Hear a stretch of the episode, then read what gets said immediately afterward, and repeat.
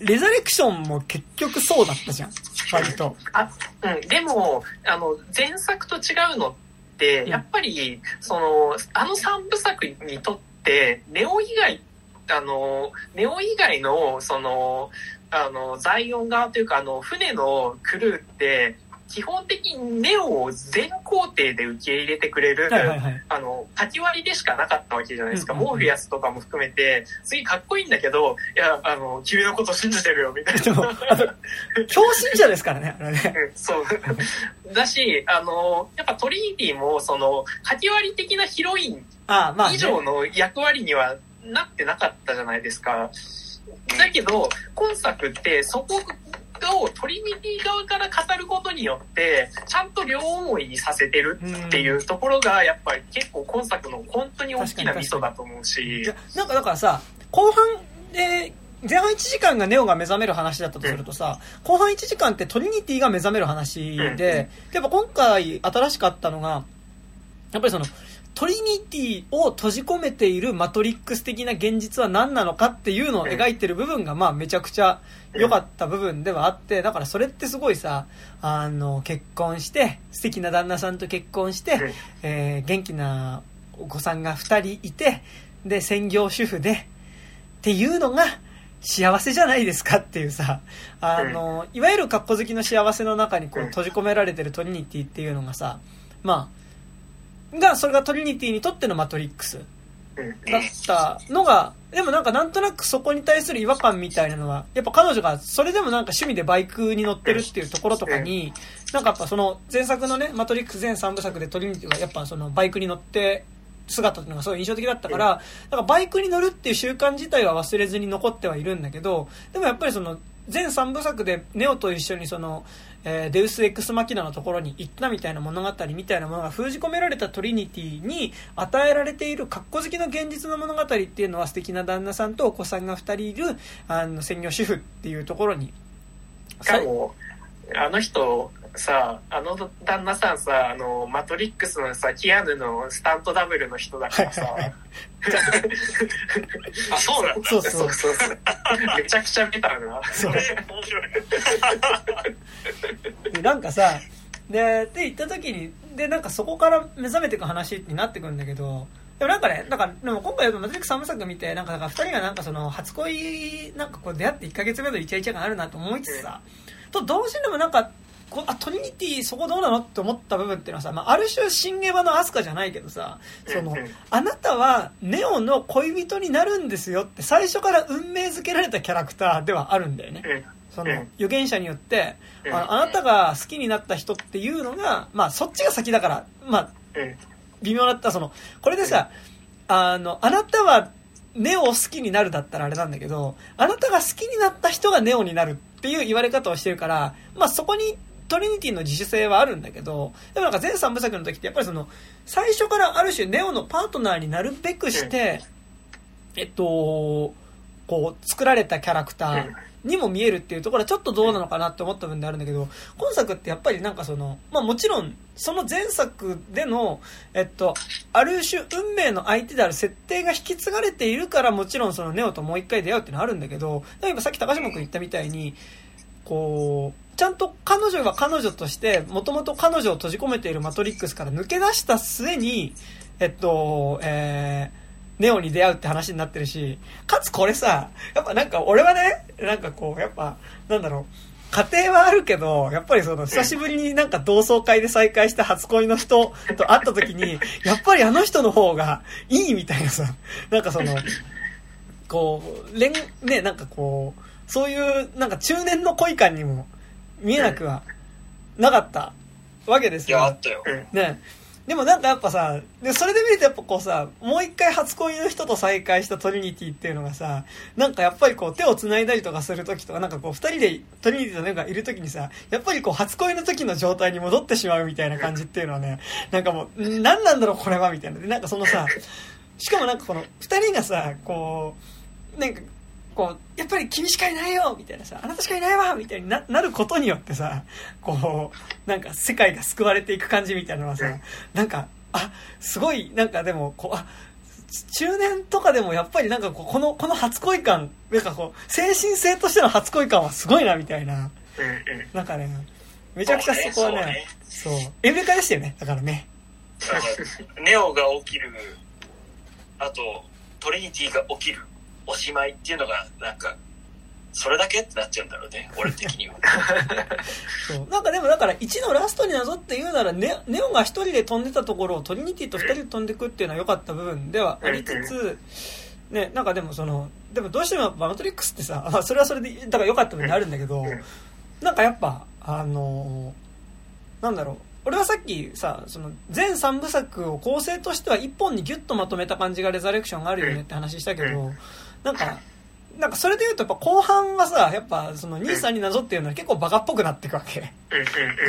なんかあまり難しい設定とかじゃなくてね、バカっぽくなっていった時の、結構、えっと、バカっぽくなり具合が、なんかレザレクションはより吹っ切れてたなっていう感じがしてて、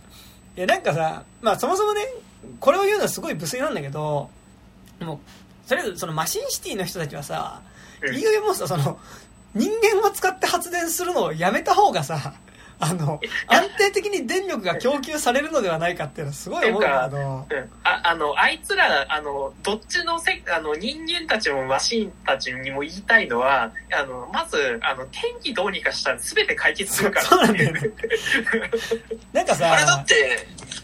結局、あの3の後、うん、うんアップデートしたら、いろいろ電力足りなくなったから、うん。なんか、もっと割のいい電池ないか探したら、ネオってなんかな、そうそう。めちゃめちゃ発電してたから、もう一回ネオを電池にすりゃいいんじゃねっていう入り口じゃない？うん。そう。うん。だからあのネオってやっぱ、あの、体は別のネオなわけじゃない？うん。うん。なんか脳みそなのか記憶なのか知らないけど、こう、わざわざ作られて、もう一回入れ直されてるネオっていう。しかもさ、なんか、でもそこがね、俺でもね、だからその前提として、いや、なんかお前もその、そもそもその人間から発電される電池、電気っていうのが、どの程度なんだみたいなね。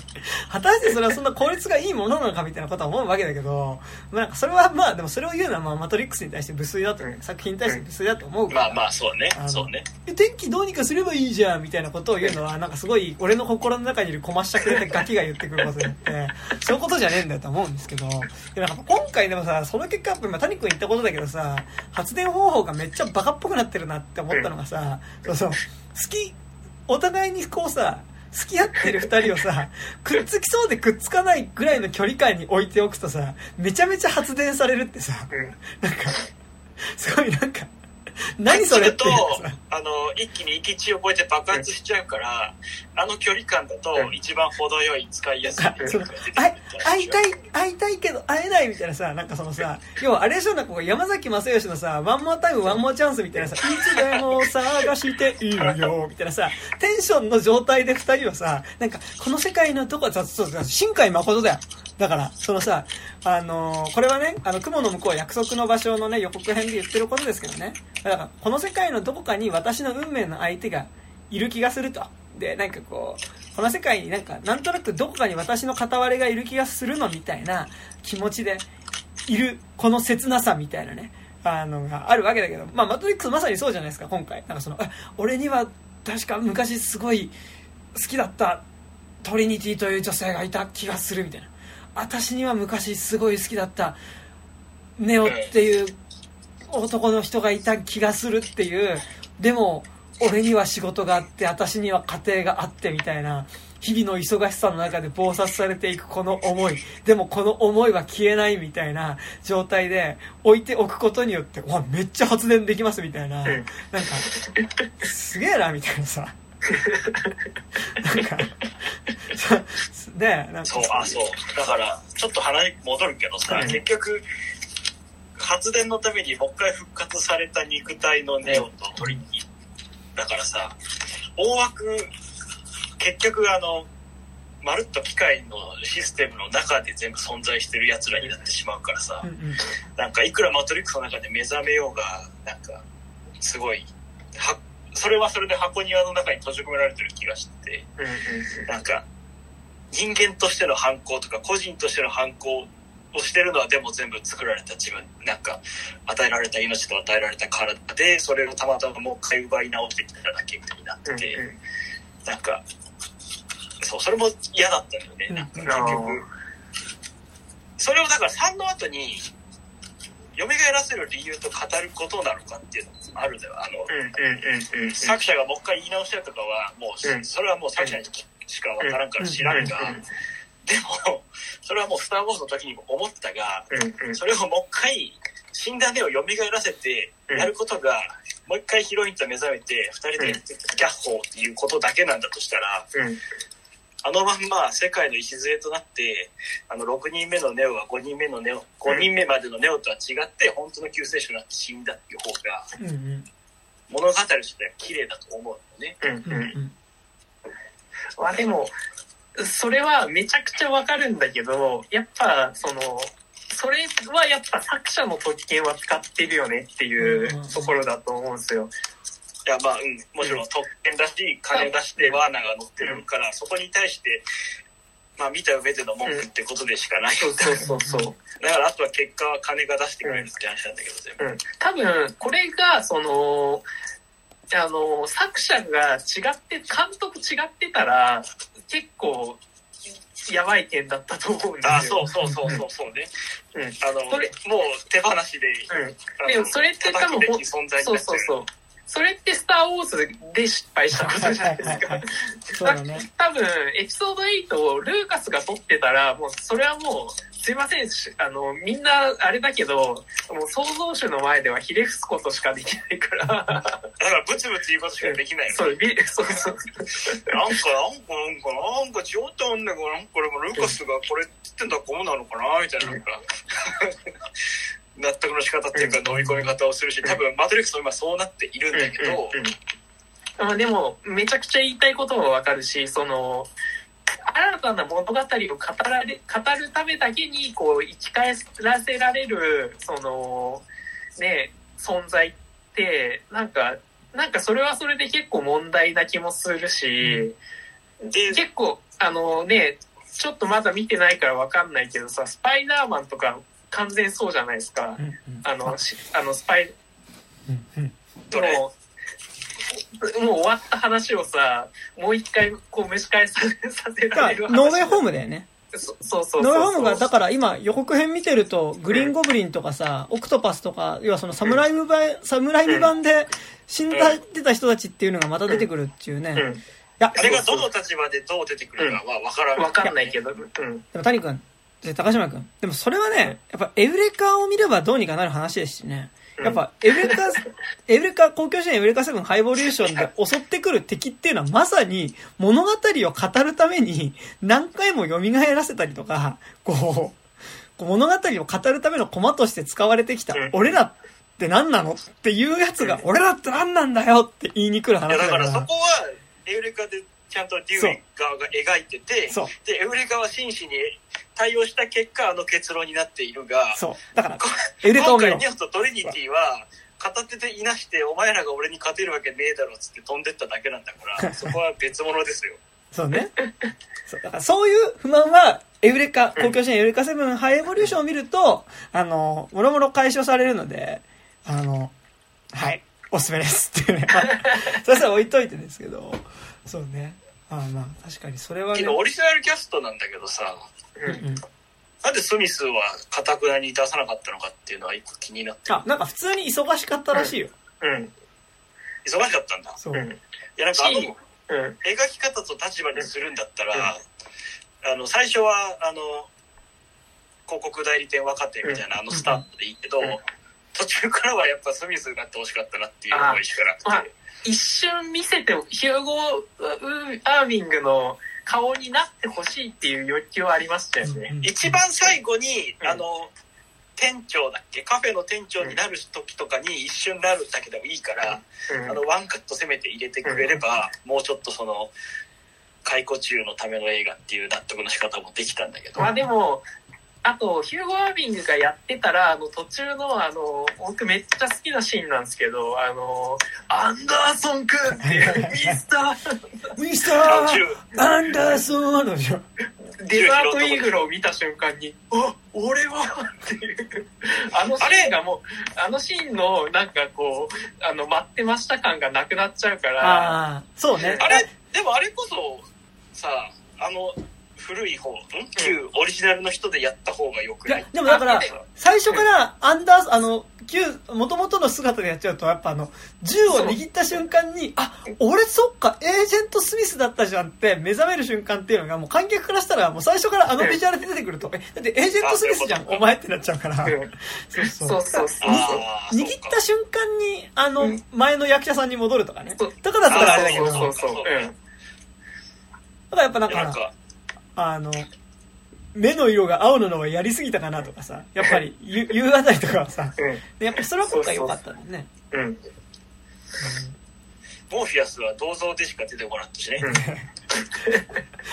もう、モーフィアスの銅像って結構複雑な気持ちで見てましたけどね。しかもさ、なんかさ、あの、内容日にさ、いや、あの人なんか、指導者になったのはいいんだけど、そんな使えなかったのよね、みたいな感じでさ。でもなんかさ、あの、聞く話によるとさ、やっぱさ、使えなかった感じすごいするよね。狂信的で融通が効かなかったみたいなことだと思うね。だからさ、なんか、こ今回さ、あの、リローデッドとさ、あの、レボリューションズ見直したらさ、やっぱさ、あの、なんかすげえ、1ではめちゃくちゃかっこよかったさ、モーフィアスがさ、2ではさ、2とか3ではさ、あ、ちょっとその作戦ダメじゃないですかとかさ、こうなんか、なんか、なんか、あの、結構、小言を言われる人にしかなってないからさ。なんかそのさ、1の段階でのさ、その、現実世界の社会がさ、ネブガドネザル号の中だけだからさ、1の時はさ、あ、なんかモーフィアスさんすごいなって思ってるんだけどさ、2でさ、ザイオンがさ、現実世界の社会になるとさ、なんかこう、ザイオンに着いた瞬間さ、なんか割と、なんか、あの、ず、ずっとなんか迷信を信じてるやべえやつっていうかさ、あの、うん。で、なんか、ちょっとこいつ、なんかダメだろみたいな扱いを割と周りから受けてる人っていうかさ、そうっていう。のそれが、みモーフィアスっていう人気なキャラがそういう扱いを受けてるってところもなんか、最初に話した Q ワードの強化になってる気もすまあるけど。そうなんだよね。それはそうなんだよね。なんかだからその、共振者でもあるからさ、マトリック、あの、モーフィアス自体がさ。で、ある意味、その、モーフィアスの視点からするとそのさ、共振者だった人が信じていたさ、その、空想の物語っていうのがさ、現実になってく。で、言い方変えればさ、その、まあ、Q アノン的なベースで言うとさ、その、Q が言っていたことっていうのがどんどん実際に起こっていくっていうのとさ、多分モーフィアスって近かったりするからさ。そこの部分の危うさっていうのはやっぱりあるんだよね。うん。そう。なんかあ、やっぱり予言通りだったじゃないかみたいな。ああ、みたいな。数字が並んでいるみたいなさ。6が並んでいるみたいな。言った通りだみたいなさ。この書き込みの通り、その通りだったじゃないか。あ、この時刻を指してたんだ、この数字はみたいなさ。あの、っていう感じがするからね。いや、なんかでも、だから、別にそこは意図してないと思うけど、でもなんか俺はなんかその意味でなんか、じゃあいざモーフィアスがリーダーになってみたら、割と、なんかあの、そんなにこう、なんかいろいろうまくで器用な人じゃないから、なんかマシン軍との戦争で死んじゃいましたみたいなのが、なんか、で、なんかこう、モーフィアスの側につかなかった人たちが、なんかこう、こうマシンと共存して、なんか愛を作ることができましたみたいなのは、あ、うん、なんか良かったかもみたいな。これでさ、なんかさ、ザイオンついたらさ、なんかもうモーフィアスがさ、なんかもうさ、モーフィアスの独裁国家みたいになったらさ、それはそれで嫌だみたいになってる可能性ありますからね。くれ、なんかそのね、モーフィアスおよびモーフィアスを盲信するさ、国みたいになね。それはそれで、いや、俺ちょっとマトリックス戻っていいっすかみたいな気持ちに。ね。いや、そうで、なんか話ちょっと戻戻るとかちょっとずれるんだけどさ、でもやっぱ今作のでもなんかすごいよ、よかった。よかったっていうか、でもなんかその最初の現実パートがより高度にディストピアっぽくなってるなって思うのがさ、その、要は、ある意味、前作のマトリックスの最後で、ある種、こう、た多様性っていうかさ、うん。うん。がこう、受け入れられた社会のあり方としてマトリックスっていうのが作られた感じがね、多少して、その、だってラストなんてさ、そのアーキテクスとさ、預言者がさ、なんかこれから世界は変わっていくわ、みたいな感じでさ、あの、いたわけだからさ、なんかこう、より生きやすい世界になっていくようにさ、なんかこう、見せかけつつさ、なんかやっぱ、今回の最初で提示されたマトリックスのあり方っていうのがさ、やっぱ、表面上はやっぱりあらゆるプログラムとか人間がさ、なんかこう、自由に生きていいですよって場所に見える見え方になってる。格好好きの多様性がなんとなく保障されてるように見えた社会に見えつつ、で、そこに対してやっぱその、アーキテクツが割とその出る杭をさ、その、叩く形で、その、エージェントを使って叩く形でマトリックスを維持してたのに対してさ、今作ってさ、やっぱりそこがカウンセラーに変わってさ、その、話を聞く、聞いた上での、いや、あなたの現実の認知がおかしいんですよっていうので、やっぱその、その認知自体を変えていくっていう形でさ、なんかその、管理されてるっていうのがなんかこう、表面上はなんかこう、で、しかもなんか前作のマトリックスで目指されてるのが、やっぱその、こう、調和だったと思うんだけど、うん、その、一見調和した社会のように見えて、その実、なんかこう、巧妙に杭を叩くっていう形ではなく、その、管理されている社会になってるっていうのが、うわ、怖っと思ったんだよ、結構ね、最初のね。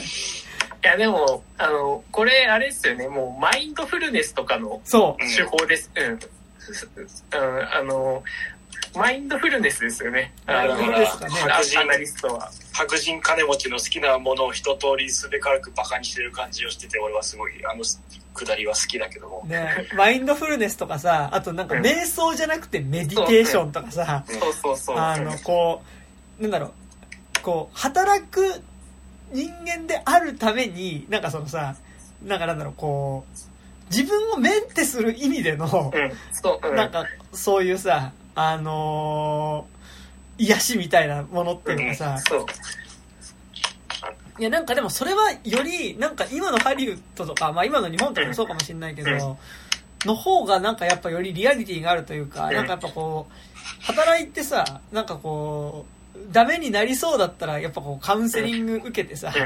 で、なんかとりあえず薬ぶち込んで、働けるようにするみたいなさ、感じみたいなのはさ、なんかしかもそれが、このなんだろう、24時間働けますかリゲインみたいな感じじゃなくてさ、やっぱカウンセリングって形で行われてるっていうのは結構ね、なんか、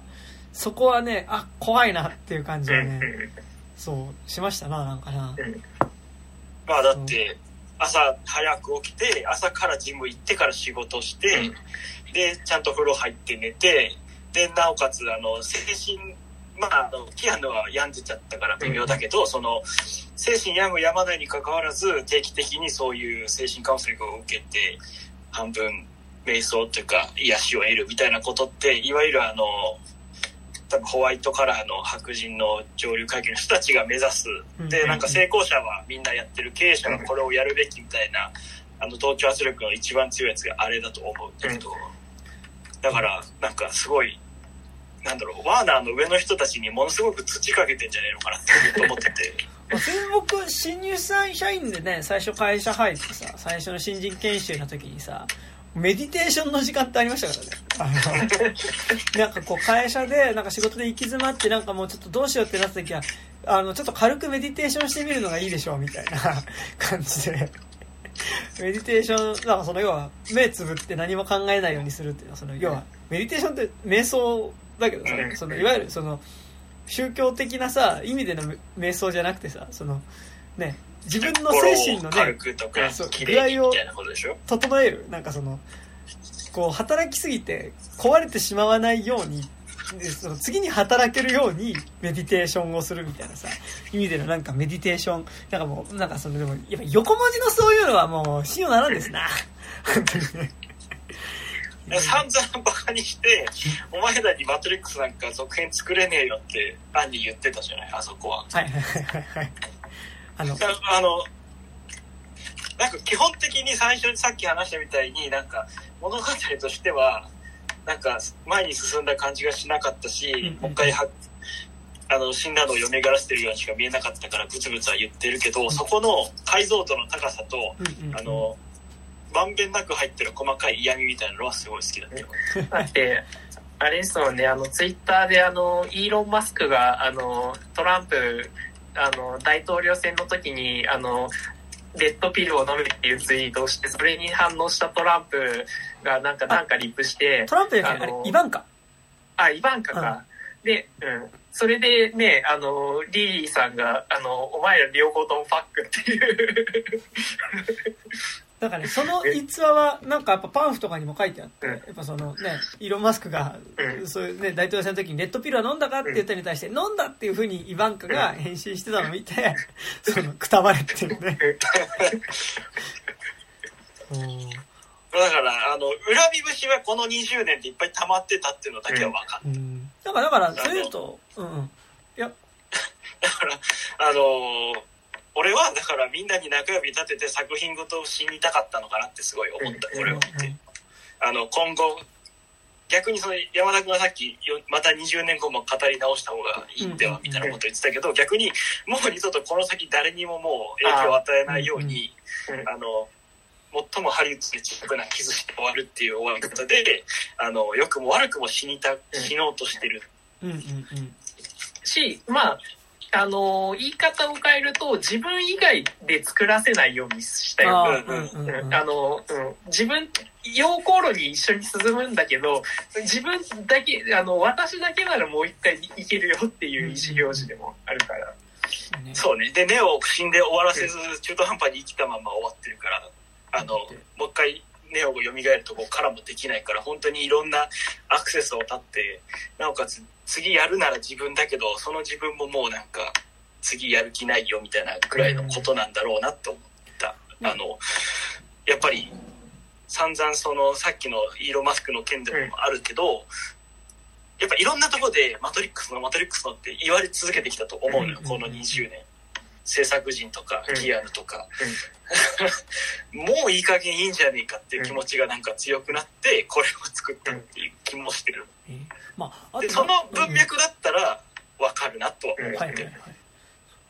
それが、まあ、それがうんうん。正しいかどうか商業的に正しいかどうかは別としてだけど、はいはいはい。そうね。いやなんかさ、逆にこれ多分、ウォシャウスキーズじゃない監督でマトリックスの続編を作られたら、うん。マジで陰謀論を補強する形のものにうんうんよりなっていってしまった可能性はある気はしていて、なんか少なくともやっぱそこに自覚的な人じゃが作らないと、なんかややばかった気はしていて、なんかやっぱこう、すごい、こう、見てて思い出したのが、やっぱ、まあ今年まだ見れてないんだけど、そのフィールズ・グッド・マンで、あの、カエルのペペっていうキャラクターがさ、結局その、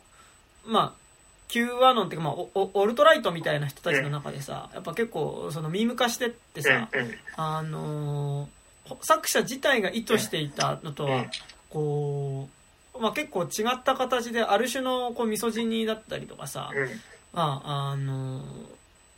ね、そういうこう、そういうものをさ、なんかこうインセルみたいなものをね、なんかこうインセルの人たちの言説を補強するようなキャラクターでミーム化してった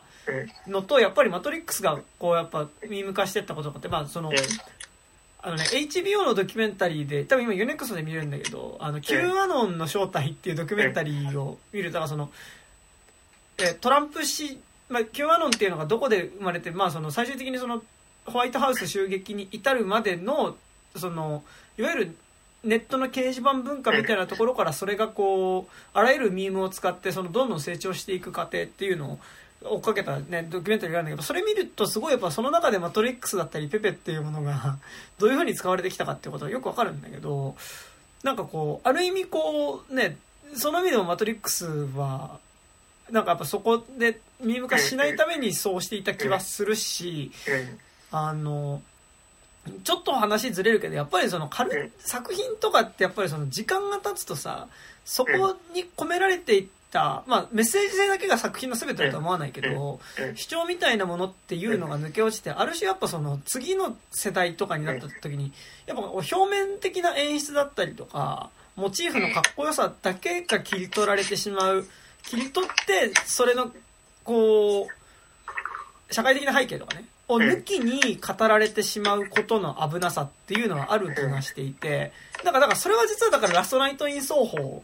とかとも通じる話というか、だからその60年代のファッションっていいよね、曲いいよねって言ってた、でもその60年代のその芸能みたいなものを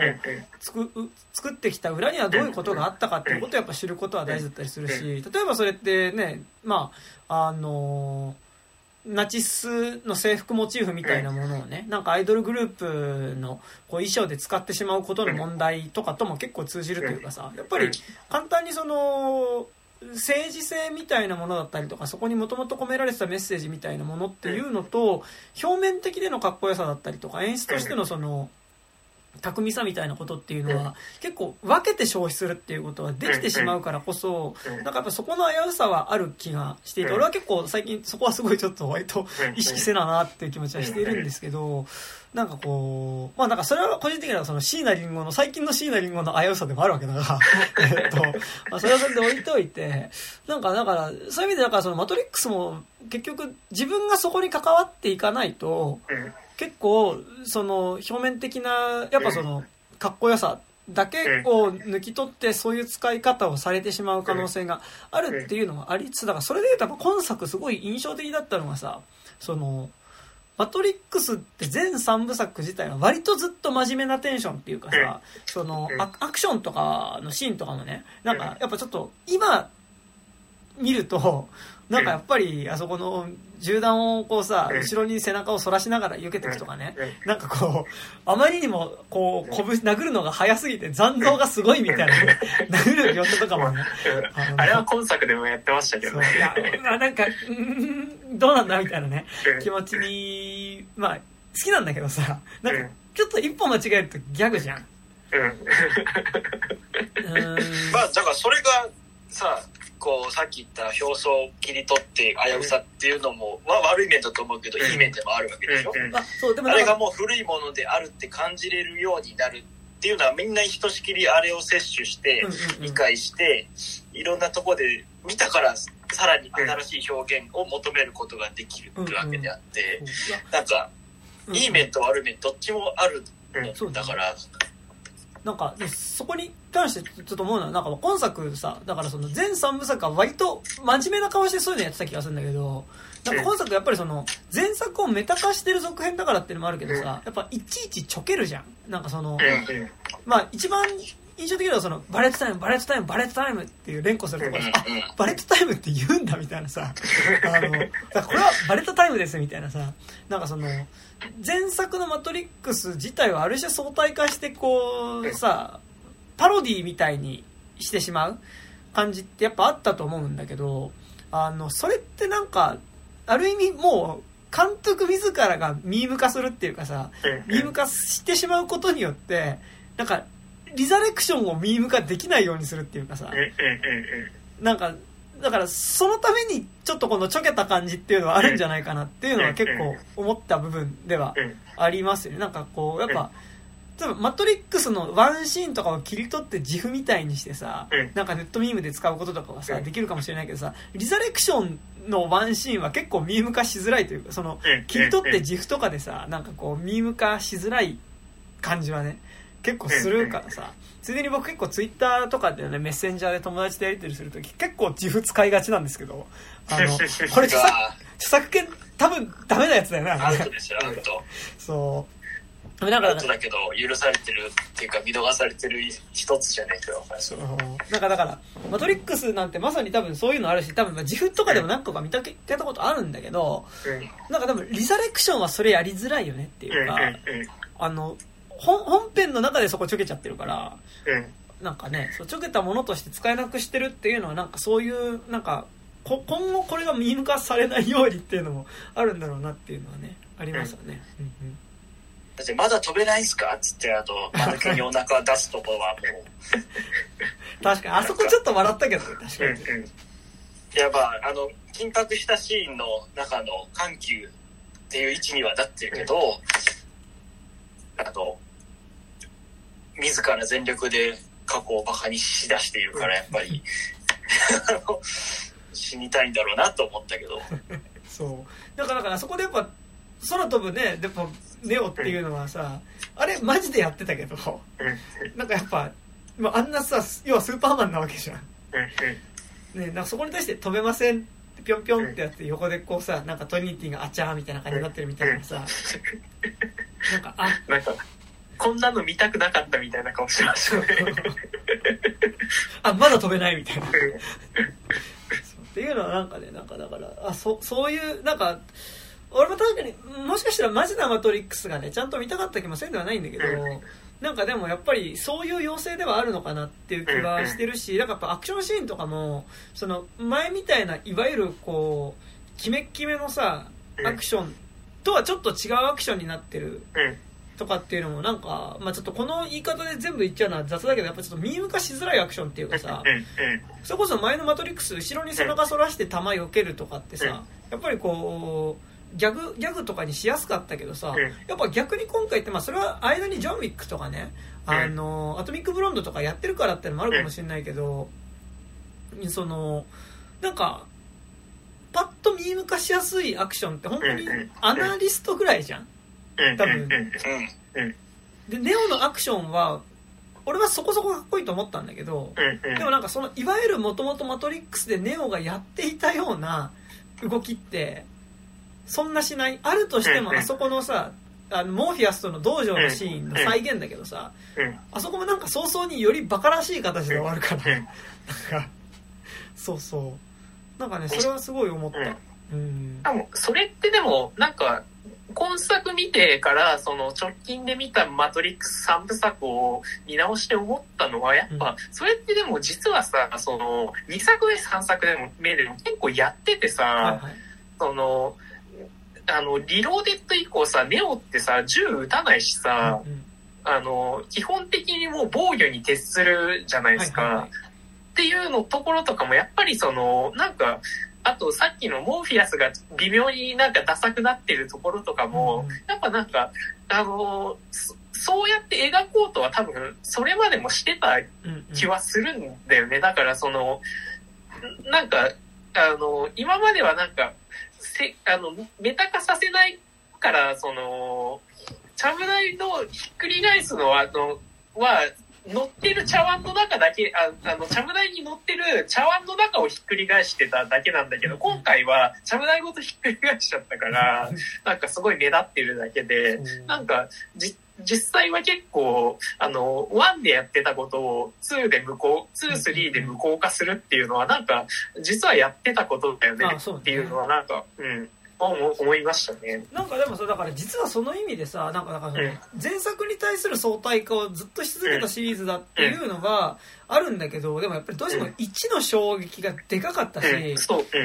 と2って言った時に。同じシチュエーションの絵を使ったりとかさ、小物あえてブラウン管出してたりとかでさ、うん、やっぱり、さっきの話じゃないけど、もう一個、メタからやってきてるじゃないその、その、第4の壁のとこからもう一回いじってくるから、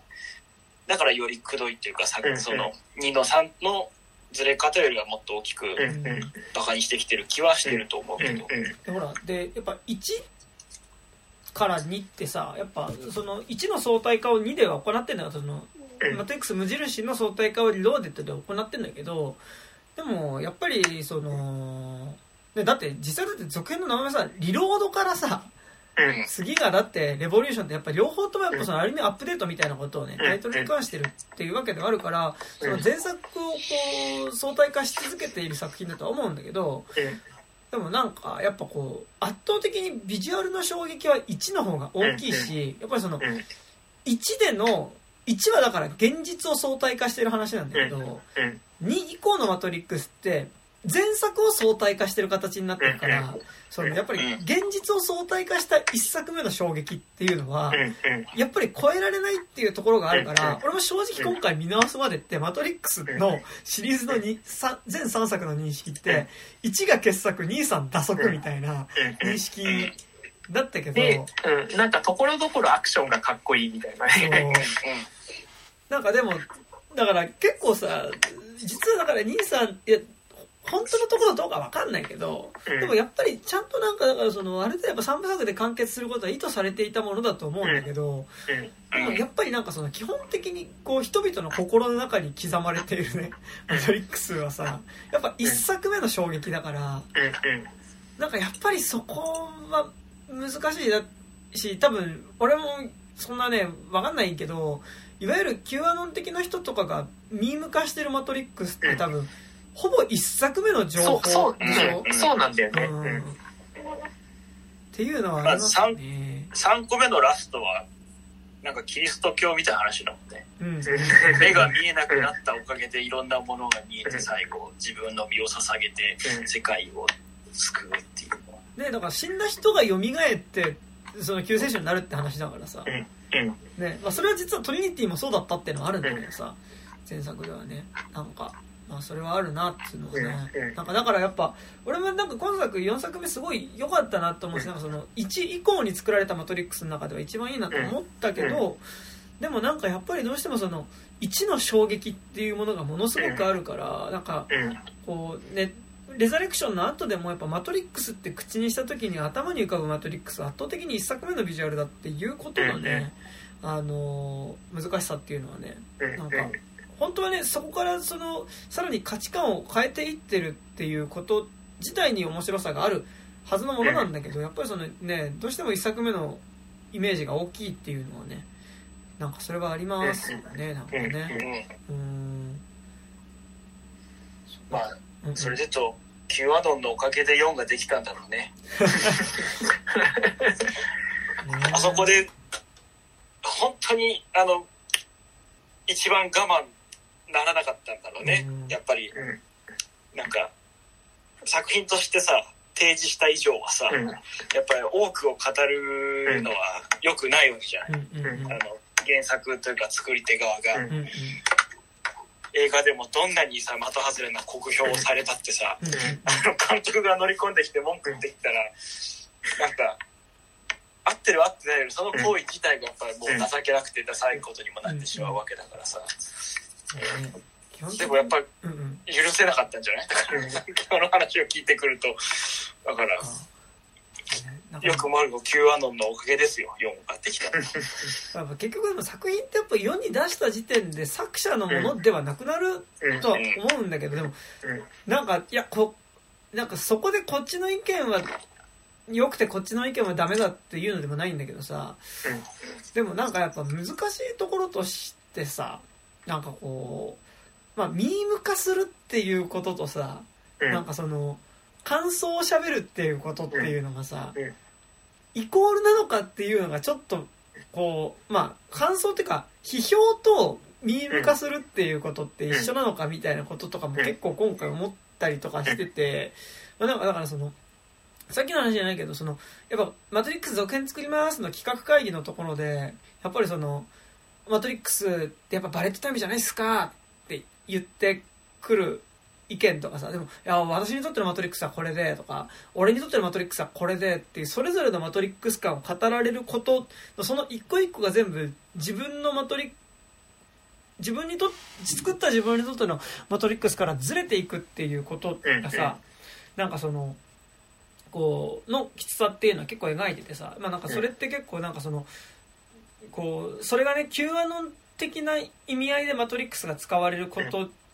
にしろ、そうじゃないにしろ、うん。なんかやっぱその感想にした瞬間マトリックスその作者の手から意図したものからずれていくっていうことだと思うんだけどでも同時にさ果たしてそうなのかとも思うわけ。なんかそのそのうん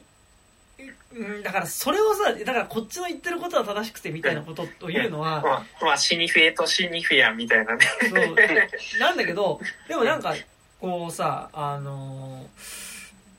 でもなんかそこは明確に違うだろうっていうのはあったりするわけ感想とか。でもうん。うんねでもなじゃあなんかそれがどこにその線引きがあるのかっていうのは、うん。まあ、難しいところなんだけどうん。でもそれだと今作さいやなんかだからそれも結構恣意的じゃね？とも思ったんだけどうん。でもたださこの今作そのネオを救ってくれるマトリックスから最終的に救う役割を果たすさキャラクターっていうのが実はあの私はずっとあなたのことを見守ってましたよって言ってさえどこから見守ってたのっていうとさやっぱその最初の企画会議の時にネオを正しい現実に目覚めさせるキャラクターっていうのはその企画会議に実は姿を変えてそこに参加していてでそこでその実はバレットタイムじゃなくてマトリックスがやろうとしてたことはっていう実はなんかちゃんとこう分かった解釈を喋ってるキャラクターっていうのが企画会議に一人いてで彼女こそがネオをマトリックスから目覚めさせるっていうポジションとしてさ置いてるんだけどうん。だからそれってやっぱりそのいわゆる、その、ミーム的に作品を解釈していく、自分の都合よく解釈していくっていう見方と、違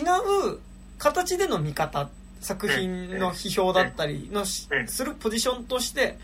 多分それはいるキャラクターだと思うんだけど、でもそこの線引きってさ、すごいむずいじゃん。いや、俺はそれは、それはあると思うの。その、ミーム的に作品を消費したりとか、自分の都合がいいように作品を使っていく。それは、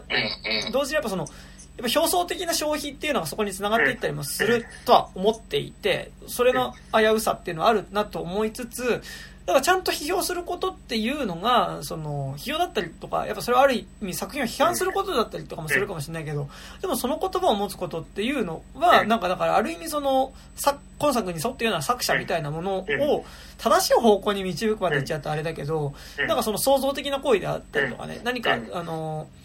一つの、こう、方向に向かって、よりこう作品からさらにその先につなげていく工程の中の一部に批評があり得るみたいなことはね、あると思うんだけど、じゃあそこの違いってなんだよって、なんか、めっちゃむずいっていうか、それってやっぱどうしても恣意的なものにならざるを得ないしさ、正直このポッドキャストとかやっててもさ、なんか自分が喋ってることっていうのはなんとか頑張ってさ、こう、何かその作品について理解して喋ろうとしてるからさ、正しいことを言ってるようなつもりになってるけどさ、いや、これが全然その、ある種のこう作品のこうメッセージ性みたいなのを排除してさ、ミーム化していくか、工程である可能性なんて全然あるわけだからさ、なんか、そこってなんだよっていうのはめっちゃ思った。まあでも、そこって多分その今作のメッセージ的なところとも結構つながる気がしてて、それって双方向性なんじゃないのかなっていう。あの、だからその対話をすることに、まあ直接の対話ではないにしろ、うん、その、ある種批評ってキャッチボールではあるわけじゃないですか。うん、で、それが、その、それをちゃんとしましょうよっていうことなんじゃない？だから、うん、その、あの、今までのマトリックスは、こう、あの、ウォシャンスキーがこう投げた球を取って、取ってなんか自分でこう、なんかこう 磨いてるというか、いうのに対して、いや、ちゃんと投げ返してくださいよっていう。で、そうし、で、そ、で、そのキャッチボールが成立したら、もうちょっといい世の中になるんじゃないのかなっていうことではある気はするんですよね。だから、それがその、あの、別にあの会議にいるのがネオ、あいやでもマトリックスのあの部分って、でもどういうことだったんですかねあの、ちょっと違うと思うんですよねっていうキャラでも全然できたと思うし、それはその、あのせ、あのマトリックス内における、その、ネオ、ネオが、あ、でも、あ、確かにこのボールなら取れるみたいな ところ。で、やっぱ、一応キャッチボールって相手を想定してないと、やっぱ取れないと思う。投げ、投げれないし取れないと思うから、そこがやっぱり、まあ、そこもやっぱ、その都度その都度の線引きではあるんだけど、まあ一応その相手がいるよねとか、その、一応キャッチボール、これはキャッチボールだよねっていう前提をとりあえず確認しよ、しないみたいな、うんうんうん、あの、話ではあったのかなっていうのは思いますね。いやね、ね、なんかすごいそこは、ね、なんか、うん。なんかやっぱどうしてもそこってやっぱマトリックスの難しさではあってさ多分そういうことで示してはいるんだけどやっぱ結局このリザレクションですらやっぱりそう解釈しうるというかさそのボッいや、ボットとここでのその、まあ、要は、サティじゃん。その、うん、実は企画会議に参加していたさ、うん、ネオを導く存在っていうのは、だからその、前作、ね、マトリックスの2でさ、出てきたサティの大人、あ、3か。いや、あの、地下鉄であった子供でしょ？う。ん、3だね、3。か。3の最初に出てくるさ、その女の子っていうのが大人になった姿でさ、出てきて、で、ね、そのサティのお父さんはさ、あの、トリニティと、あの、ネオをこう、じらすためのさ、あの、ボットを作ったさ、人だったわけだけど、なんか、で、で、なんかって言った時に、でもその、だから俺はなんかさっきからさ、その Q アノンイコール、ポットっていうことでね、俺はってかまあ、でもそれは多分、あの、オシャスキーズも、まあ、意図していることだろうと思って喋ってはいるけど、でもこれって見る人によってはやっぱりそれって逆転するというかさ、全然逆転しうる、あの、ことだとは思うから、なんか、だからその意味で、なんか、すごい難しいなっていうかさ、そう、なんか、だからそれって、いや、なんかでもどうなんだろう。なんかこう、マトリックス一作目を見た時にどの程度さ、その時代感とかもありつつさ、あのマトリックス感みたいなものを受け取って、で描いてたようななんか脱システムみたいなことっていうのをさ、どの程度の人がこう、ちゃんと受け止めていたのかっていうのが難しい気がしててさ、正直やっぱ俺もこう、こう中学とかの時にマトリックス見てるとさ、やっぱりその、マトリックスの持っていた政治性とか結構思想的にかなりやばい部分みたいなことってさ、ややばいっていうか結構かララディカルな部分。アナーキーな。ね。アナーキーの部分ってやっぱその中学ってか、大学ぐらいの時に見返した時に、あ、これめっちゃやべえってなったぐらいだったから、やっぱり中学校の時見てた時やっぱアクションかっけえとかさ、あやっぱりそういうとこだったりとかしたわけでさ、なんか、ってなるとね、なんかこう、なんか、今、俺は、その延長線上のこの年で、今の社会状況ってこうだよね、みたいなこととかも、ちょっと、なんか、わかるからニュースとかね。まあ、分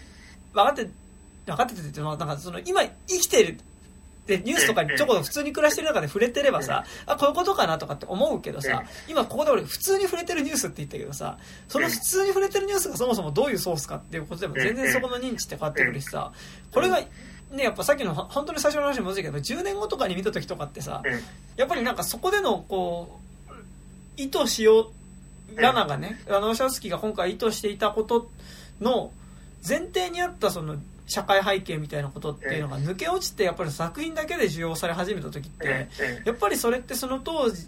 その10年後とかの社会のな状況の中でのある思想みたいなところと結びつく可能性が全然あるのじゃないかっていうのは結構思う部分で、なんかなんだろう。うんと、結構、今作見て、今作見てたし、やっぱマトリックス、多分前提として一個あるのって多分、えっと、ポール・バーホーベン監督のね、トータルリコールは結構ある気がしてて、やっぱトータルリコールもだからその、ね、こうシステムに隷属させるためにさ、ある種幻覚を見せられていた男っていうのがさ、そこの嘘の記憶から抜け出していく、抜け出していって、で自分たちをこう、嘘の記憶によって操っているこう、会社に対して反旗を翻していくっていう話すら、そのシステムで働かせるためのガス抜きに使われていた物語でしたっていう、もう、胸くそが悪いね、あの映画がありますけど、やっぱ、それのその先を行こうとしてる話な気はするんだけど、なんか、こう、よりなんかなんだろう、トータルリコールはもうちょっとなんか、そこにあんまり重なる現実の要素が少なく、かつなんかもうちょっと、まあ、という作品だよねっていう感じで見る感覚があったんだけど、や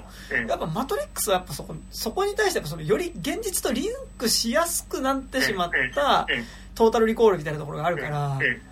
なんかやっぱそこがね、こう、やっぱ主役がシュワちゃんって言った時にさ、うん、シュワちゃんは俺だなって思わないわけじゃん、なんか。で、多分、あの、本質的には、実は、バあの、トータルリコールの方がアナーキーなんですよね、実は。あの、マトリックスって、あの、なんかね、改めて見ると、あれこれってアナーキーじゃなくねっていう、うんうん、一作目だけアナーキーなんだよね。いや、でも、一作目もやっぱり、その、マトリックスの中で空飛ぶっていうところでエンドになるわけだから、その、構造にの中で、いかにこう自分らしく生きるかっていうところになるから、ちょっと話がすごい戻っちゃうかもしれないけど、それって結構マインドフルネス的なものとめちゃくちゃ紙一重なんですよ。あ、そう、あ、だから、そう、俺、あまさにそれ。なんかだから、結局今作の最初のところで出てくるアナリストっていうのが、うん、なんかその調和って結果としたらマインドフルネスじゃねっていうのは、すげえ思った。そう。うん。うんうんうん、そうそうそう。だから、その、マトリックスの方が確かに、その、あの、トータルリコールと比べて、そその、システムからの下脱の先っていうのをを描こうとしてるからこそ、あの、必然的にちょっとアナーキーじゃなくなってしまうっていう、うんうん、あの、そ、そこからの先の社会っていうのを、こう、構築しようとするゆ、ゆえに、こう、アナーキーじゃなくなってる部分っていうのが、はあると思うんだけど、やっぱトータルリコールは、あの、とりあえず、あの、投げつけて終わる映画だから、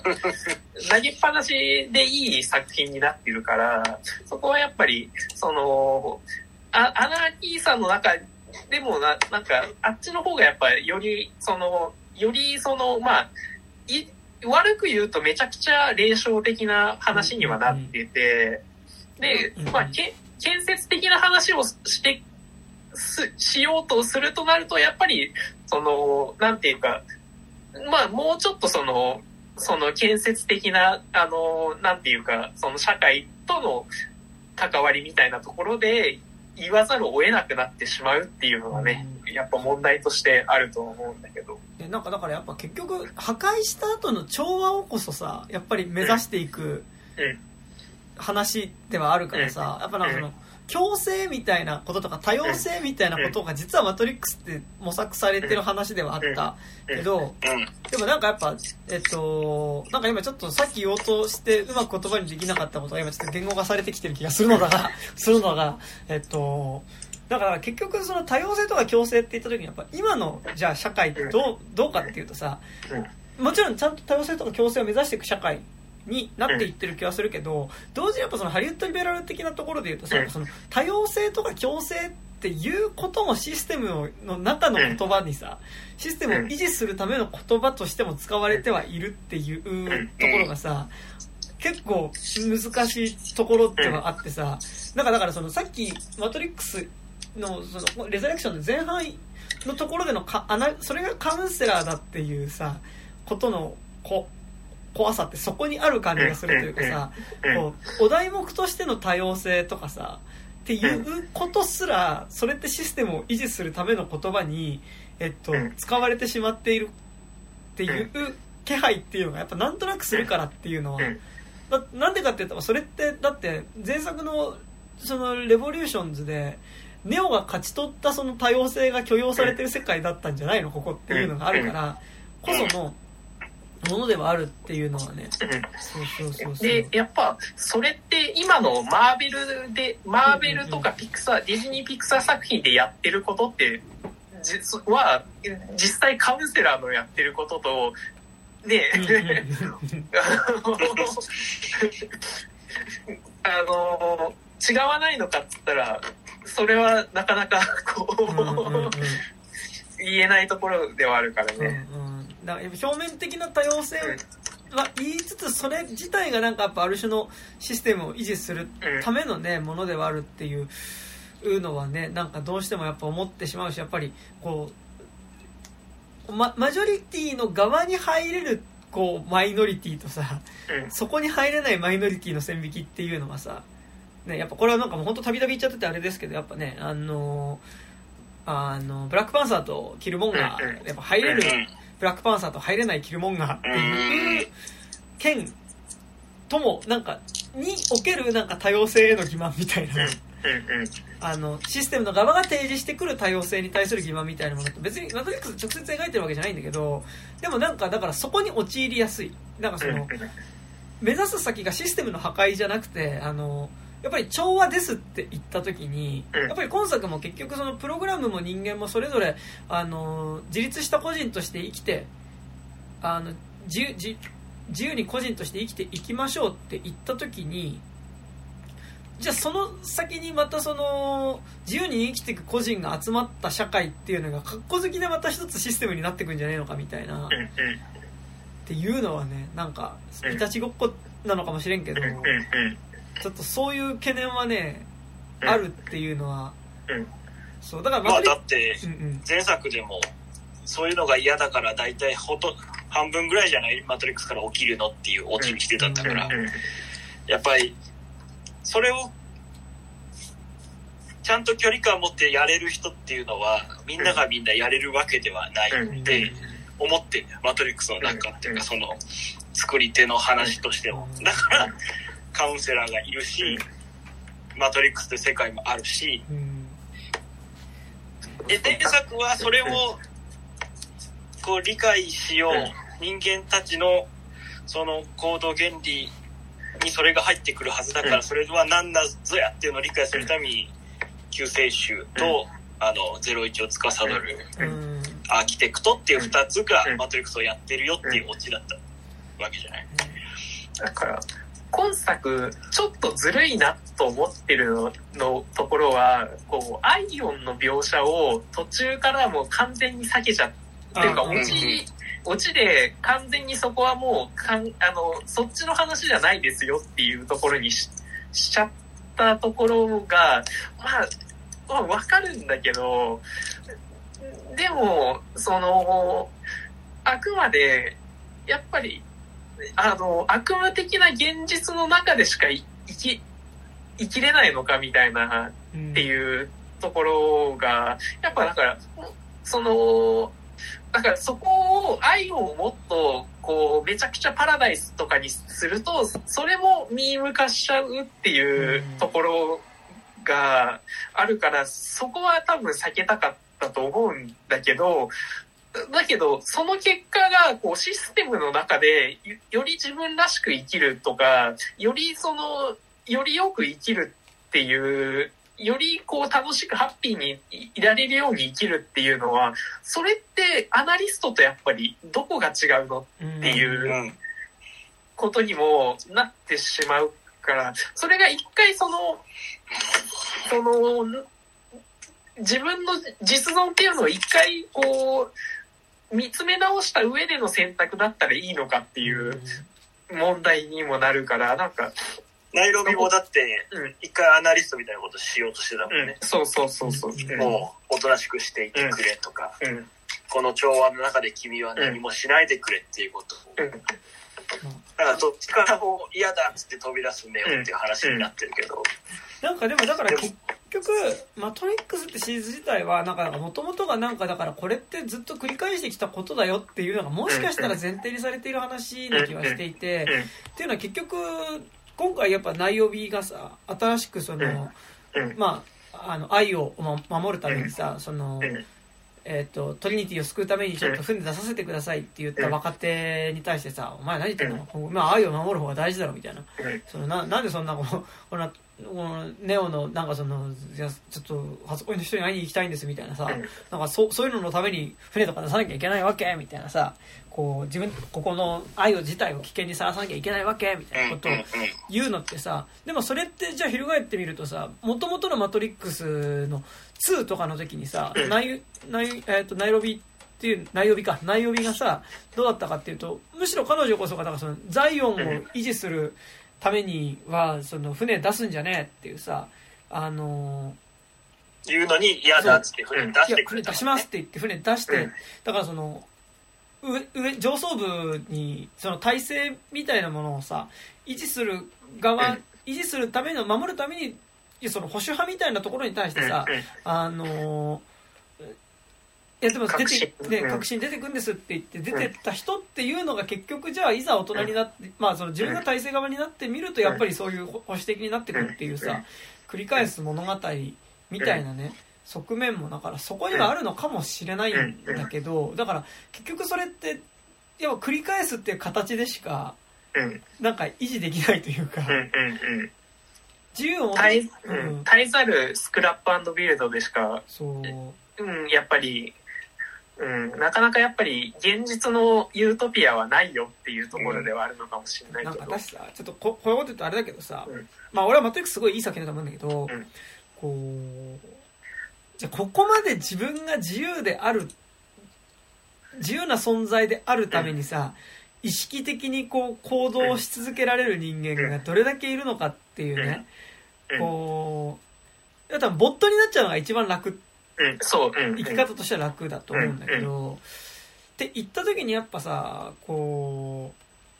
ういやなんかいやそれはなんかね理想し理想主理想的主義的ですよみたいな感じなんか別にそこで霊障的なスタンスになるのが一番ムカつくんだけど、うん。うん。でもなんかやっぱあそこでさなんかネオだったりトリニティってていうのがさやっぱある種あそこまで自由をも模索し続けられる存在だっていう意味でねやっぱある種しかも物語上やっぱ選ばれた存在であるっていうさそのある種の才能を持った存在であるっていうね、ところっていうのは特別な存在であるっていうのはある気がしていて、なんかそれってでも結構なんかその最近のディズニー作品とかに感じる欺瞞にも近い感じというか、その、誰でも生きていていいんですよっていう、こう、世界を肯定するために、なんかこう、それを肯定する主人公自体が、やっぱその、こう、マイノリティっていう意味では特別、え、特別、その、えっと、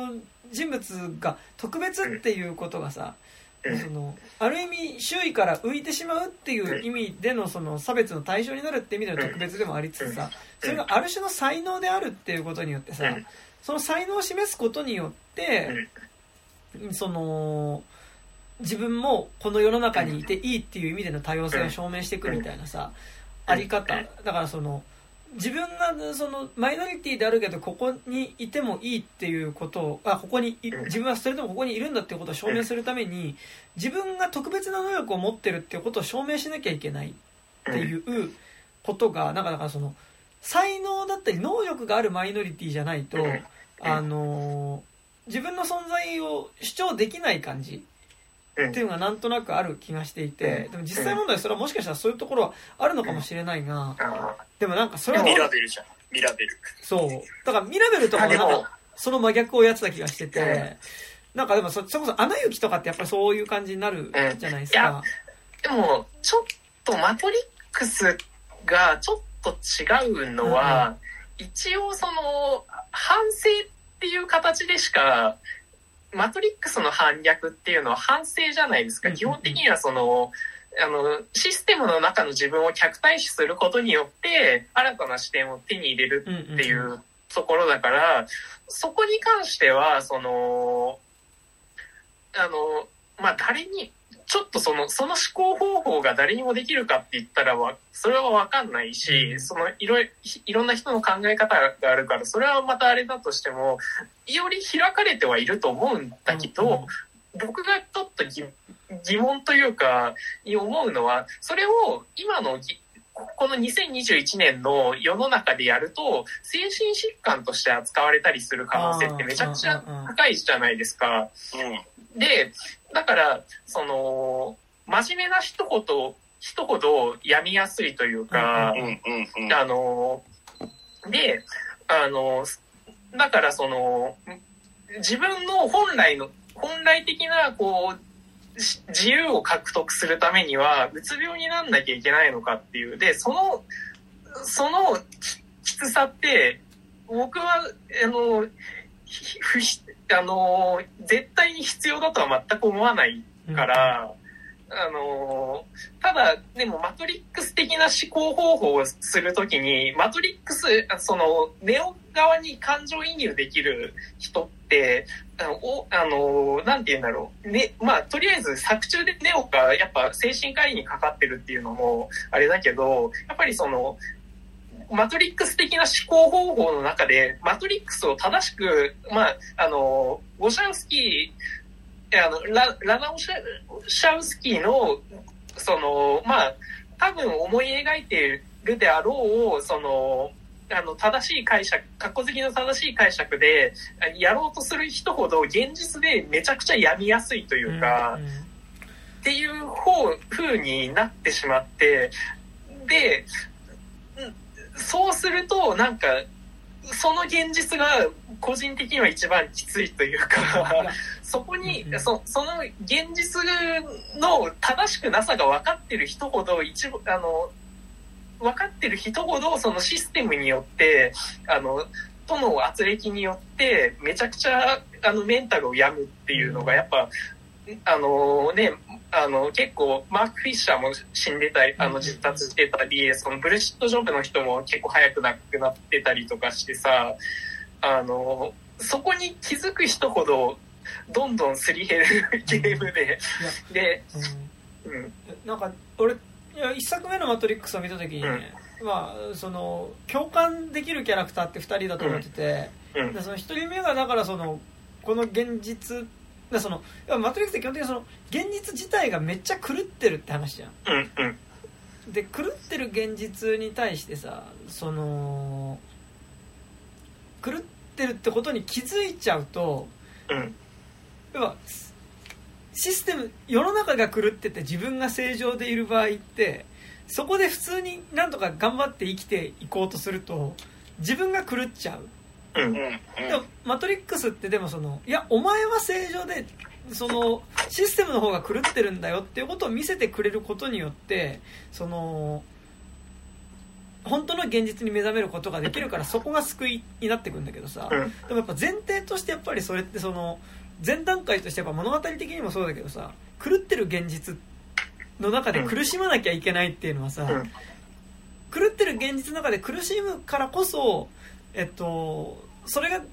お前が狂ってるんじゃなくて社会の方が狂ってるんだっていうことでやっと目覚める。そこが肯定されることによってその悩みから救われることがあるわけだけどでも実際の世の中ってやっぱりそのいやお前の方が狂ってるんだっていうふうにさ言われるしやっぱそのあそこでまあその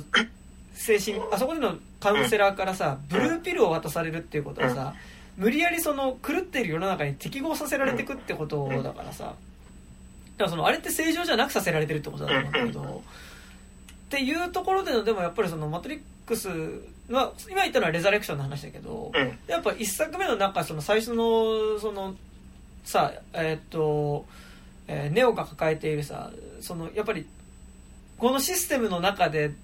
こう一つのパートパーツとして生きていくことによるやっぱり自分自身の存在の確認できなさだったりとか、うん。あのーっていうのはやっぱそこはすごい共感してみるわけ。あのーと同時にやっぱりさそのこのシステムが一回狂ってるって気づいちゃったことによってのきつさっていうのをさうん。そのじゃあじゃ目覚めた結果ネオが何しなきゃいけないかっていうとやっぱりそのやっぱりシステムの方が気づい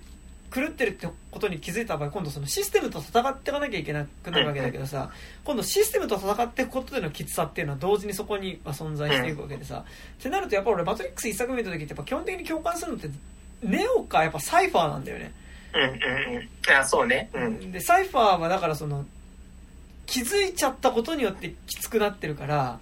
もう一回自分をシステムの側に戻してくれと。うん。でうん。そのなんなら自分がこう駒かもしれないみたいなこととかなんかシステムの中のパーツの一つじゃないかみたいな疑念すら持たないようにしてくれっていう。うん。だからそこでサイファーが何を望むかっていうとあのもう消費最高みたいなマインドにしてくれっていう。だからそのうん。なんか有名な俳優にしてなんかこういい女優とかいいいい車とかこう、まあ、いい女いい車いい飯を全部俺に来る設定にしてもう一回マトリックスに戻してくれっていうさそれってやっぱりそのマトリックスの中で狂わずにいるためにはやっぱりその絶えず消費し続けることによってしかそれを維持できないっていう時にさなんかやっぱり、まあ、そこまで露骨には言ってなかったけどでもやっぱりその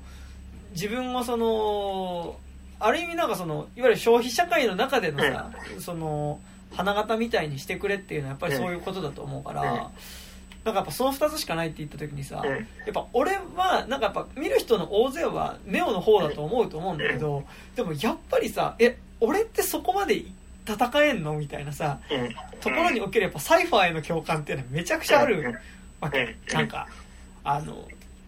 いやもちろんサイファー悪役だしね。なんかこうさあのマトリックスに入って動けなくなってるトリニティにねなんかこう こうなんかこうセクハラばかりのことをしているのでね、まあ、大変気持ちが悪いので俺はあんなサイファーじゃないやいって思いたいは思いたいんだけどうん。でもやっぱりなんかその精神性としてやっぱりそのこんな現実知らなきゃよかった。うん。で何も知らなかっ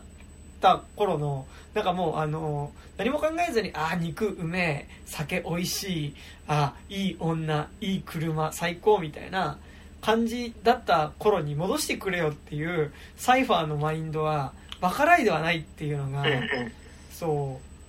う。でなんかだかまらその、あ、全然、うんうん。もう一人の共感先として存在してるでしょ、彼は。うんね、なんかって言った時にさやっぱこう「いやマトリックスなんですよ」って言った時にさやっぱそのみんながみんなどれだけそのネオの側を選べるかっていうかさうん。いやなんかだからそれは結局一部の選ばれた人だからできる決断ですよみたいなことをは言いたくないんだけどうんうん。でもなんかちょっとそのマインドはあるなというかうん。なんかすげえ堂々巡りなんだけど。言ってんじゃねえかよ。そうでもなんかそれはあるなっていうのはなんかねこううちょっと難しいんですよね。うん。だって俺結構やっぱサイファーかもしれんし。そう。うん。いや、そうでしょう。だって。うん。そうそうそうそう。なんかぶっちゃけ、うんうん。なんかね、気持ちよく死ねるんだったらマトリックスでいいんじゃないって全然思うし、見てて。うんうんうんうん。あの、あのロボットだらけのうん。汚ね服の中で生きていくんだったらさ、うん。別に全然マトリックスありでしょって思うけど、だってねやっぱサイファーがやっぱ言うのはさやっぱあの飯がまずいからマトリカのザイオンには行きたくないっていうさ肉が食いてんだ俺はっていうねなんかとこではあるからさそそれがね、3経てでも、それすら全部、ネオはぶち壊してくれるはずだっていう話だったのがね、うん。マトリックス最高で終わるじゃない、また。ね。まあ最高でまあ再び気づくって意味での最高うん。でもね。なんか、そう。ん。いや、うん、俺はだから目覚めた時にが愕然としたのよ。あの 全く同じデザインのロボットがいて、あのまたボロボロの服着て、うん。なんかえぜ成長してないみたいな。あでもでもサイファーはアイオだったら戦ったかもしれないとは思ってる。うんうん。あのイチゴ食べられるから。うんいちご食べれるもんね。そうそう。そう 晴れてるっていや一いやまああの時は便宜上飯とは言ってたけど多分あの食事の場だからそういう話をしてただけだと思うけどだってまあなんかその意味では実はアイオが結構実は理想的な社会としては存在してはいるっていうのがね。うん。アイオがだって何をしてどうなってる社会かって今回全然描写されなかったじゃん。うん。うん。まあだからなんかうんうん。一瞬3の後で結局だから電力が足りなくなったからロボット同士で争い出したみたいな。うんうんうん。でその後なんか人間と手を取り合うロボットも出てきたみたいな。うんでもそれってだから端を発するのがエネルギー問題で、うん。エネルギーを担ってるのが人間な以上、あの、なんかその結論に全然至るルートが分かんなくてずっとモヤモヤしてる。でもなんかこれはなんか将来あれだけどでもなんかアイオの人たちは何とかして雲をどうにかしできそうだよね。天候をどうにかする技術はうん。アイオからは生まれそうだよね。あとうん。アイオってだから結局そのまマシンシティにしてもマトリックスにしてもどっちにも属してなくて結局そのシステムから抜け出した人たちが作った国家うん。ではあるそこで共存してるロボットは何を電力にしてるわけ？え？なんかあれじゃない？たまにこうなんかボットに入ってあげるんじゃない？人が まあなんか人間の方はなんか核融合炉みたいなの使えるんじゃないですか？わかんないけど。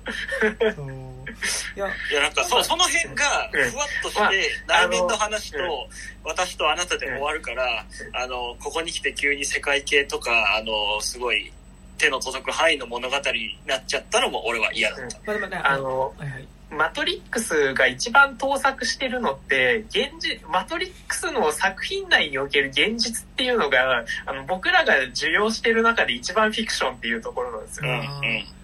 でも同時にでもマトリックスを抜け出した現実って無機物でできてるけどあれってある意味生態系の話だと思ってうんて、そのまあなんか俺結構やっぱ連想するのは風の谷のナウシカの漫画版の方だったりとかするんだけど、でも結局だから最後のアイオが何かっていうとさそのお互いが共存しないと多分生きていけない世界になってると思っていてだからマシーンも人間を必要とするし人間もマシーンを必要としてるっていう時にそうある程度共存しなきゃいけない。うん。だからそのある種の生態系片方がこう食われることもあるしうん。でも食われることによってこっちも何かその、うん。えー収穫を得るみたいなね。関係だっていうことをだから実は描こうとしてる気はするんだけどでもなんかやっぱりそこの着地ってやっぱり難しい。なんか観客として理解しづらいというかさなんかだからその意味で俺アイオがどういうシステムによってロボットと人間が共存できてるのかわからないんだけどでも多分そのマトリックスを抜け出した先にあるそのだからあれってある意味その都会を抜け出して本当に原始的な生活に戻ったっていうのとほぼ実はイコールのことだと思うんだけどまあ、ヒッピーの、うん、あの、集落みたいなもんでそうすよね。そうそうだと思うしだからそのよりそれをやっぱ強調して見せるためにもう前作ではなんかもうさあのクトゥルみたいな感じのさマシーンしか出てこなかったわけだけど 食事ちゃんしかねうん。でかいドリルと。ででかいドリルと食事ちゃんしか出てこなかったわけだけどでも今回ってなんかポケモンみたいなのばっか出てくるじゃんなんかうんうんうん。イルカみたいなのとかいたしね。ねなんか、ちっちゃい、ちっちゃい猿の、なんか、そう助手みたいなのいたもんね、なんかあと。クジャクねうん。いたからさなんかだからそういう意味でなんかやっぱあれってよりなんかその生態系みたいな、うんうんそのもういわゆる有機物でできた動物ではなくて無機物でできたうんその生態系みたいなところにあ行くって話だとは思うんだけど俺だからそこに世界に対して一切ネオが向き合わなかったのがきっと不満なんだよ。うんうんうんうんだからあのあり方が最終的に広がるっていうのがベストな気はせんではない、うんうん。そう、それを作ったのはだって今までの彼じゃない。うんうんうんまあだでから、も起きてすぐもう一回戻ってトリニティ捕まえるんじゃーいっつって終わっちゃったからさ。だから、強引に、あの、リザレクションを、レザレクションを三部作構成にするなら、あの、1で、あの、今作で、その、両方とも硬直してしまった、その、両方ともシステムとなってしまった、その、あの、アイオとマトリックスの中で、あの、お互い、あの、中で、その、新たなスクラップビルドのサイクルを始めるっていうところだとすると、あの、まあ、作るなら、なんか、そこからその、あアイユの、えっ、と、組織内の、あの、組織内の新陳代謝が行われて、うん。で、それと並行で、こう、あの、あの地球を晴れさせることによって、こう、機械と、あの、調和できるっていうのが多分、あのうんうんあの、ベストなエンディングではあると思うんだけど。なんかその多分そう、だから、私小説なんだよね。もう、あのうん、最初に戻るけど、山田くんが言ってたけど。だからそのさ今年私小説見すぎてお腹いっぱいなんだよ、もでもなんかさその多分あの物語としての「マトリックス」の終わりみたいなことはうなんかでができると思うけどうん。多分世界観としての「マトリックス」の「めでたしめでたし」って終わりって多分ボシャウスキーズは信じていない気がしていてうん結局だってそのある意味の一つ理想郷っぽく見えた愛をですらやっぱりその内帯がさやっぱりうん。ある意味ちょっと保守的になっているというかさ。あそこを維持するためには外に出てはいけないみたいなことっていうのを、まあ、ある種の秘境みたいにしようとしてることとかも含めてやっぱりこうそれが一個理想郷として完成するとでもそれが年年数が経つにつれて結局それもシステム化していくうん。っていうことだってそもそもがさあのねあのまたアニマトリックスを見るとねあのわかりますけどアニマトリックスなんでそもそもロボットが人間に反抗するようになってまあこんな世の中になってしまったかみたいなさそのセカンドルネッサンスっていうさ話とかを見るとやっぱりその最初はその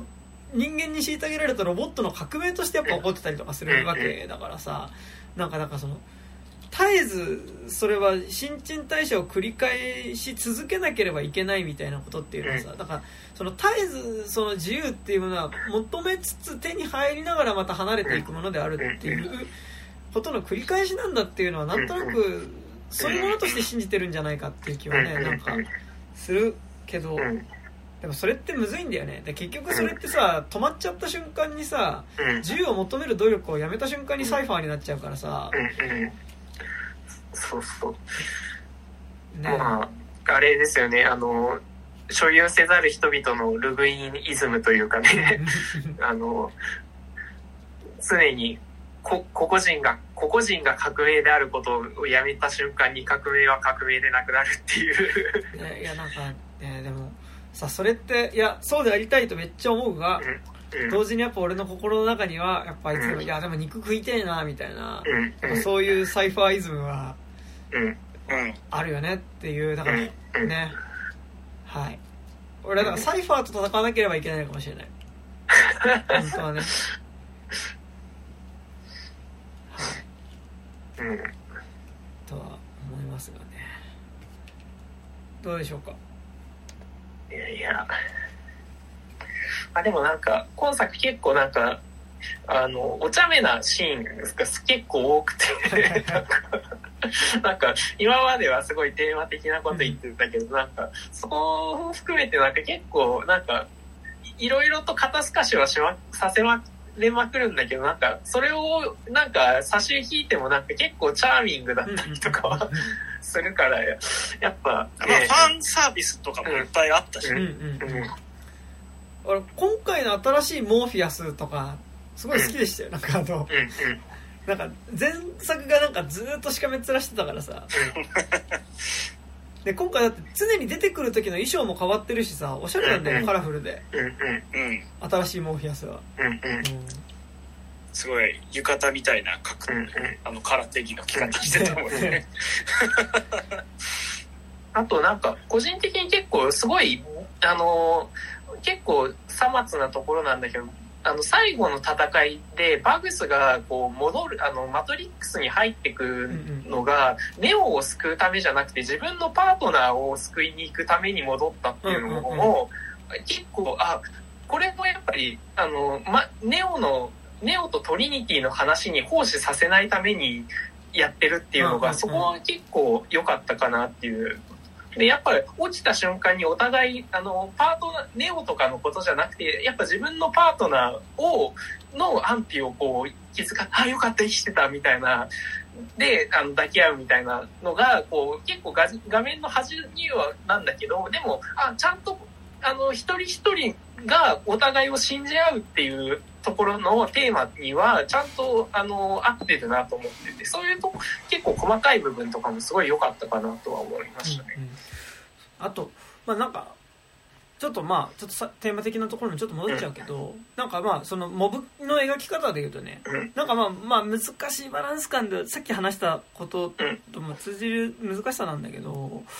なんかやっぱもともとの「マトリックス」三部作のさネオ周りの人たちがさ、うん。なんかちゃんと生まれながらに役割を持った人。生まれながらっていうかうんその預言者によって役割を与えられた特別な人たち。だからそのお前がその預言者を見つけて導くって言われてるモーフィアスとさお前が好きになった人が救世主になるっていうふうに言われてるさあのトリニティっていうさなんかだからその最初にその役割が振られてるキャラクターであるっていうところに対してさ本作ネオを導くキャラクターっていうのがやっぱそれになりたい人っていうかさうん。あのーっていう物語にいたモーフィアスってキャラになりたいんすよねとかその。ある意味トリニティみたいになりたいんすよねっていうえっとわなびわなびっていうかなんかあの感じになりたいって思ってる人だっていうのはすごい難しい部分なんかそれがある意味なんかそのさっきも言ったけどやっぱある意味陰謀論に染まってね。あのーこう実際に暴力とかに走ってしまう人にも見えかねないから危ういとこではあるんだけどうんでもなんかその最初にあの生粋のその運命づけられた役ではなくてそういうなんかキャラクターになりたいんですよねっていう普通のキャラクターそれこそだってバックスなんてさただのビルの窓拭きやってたん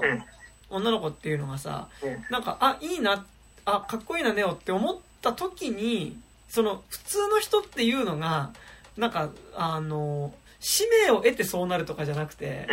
なんかそうなりたいなと思ってそういう風になっていくっていうのはなんか結構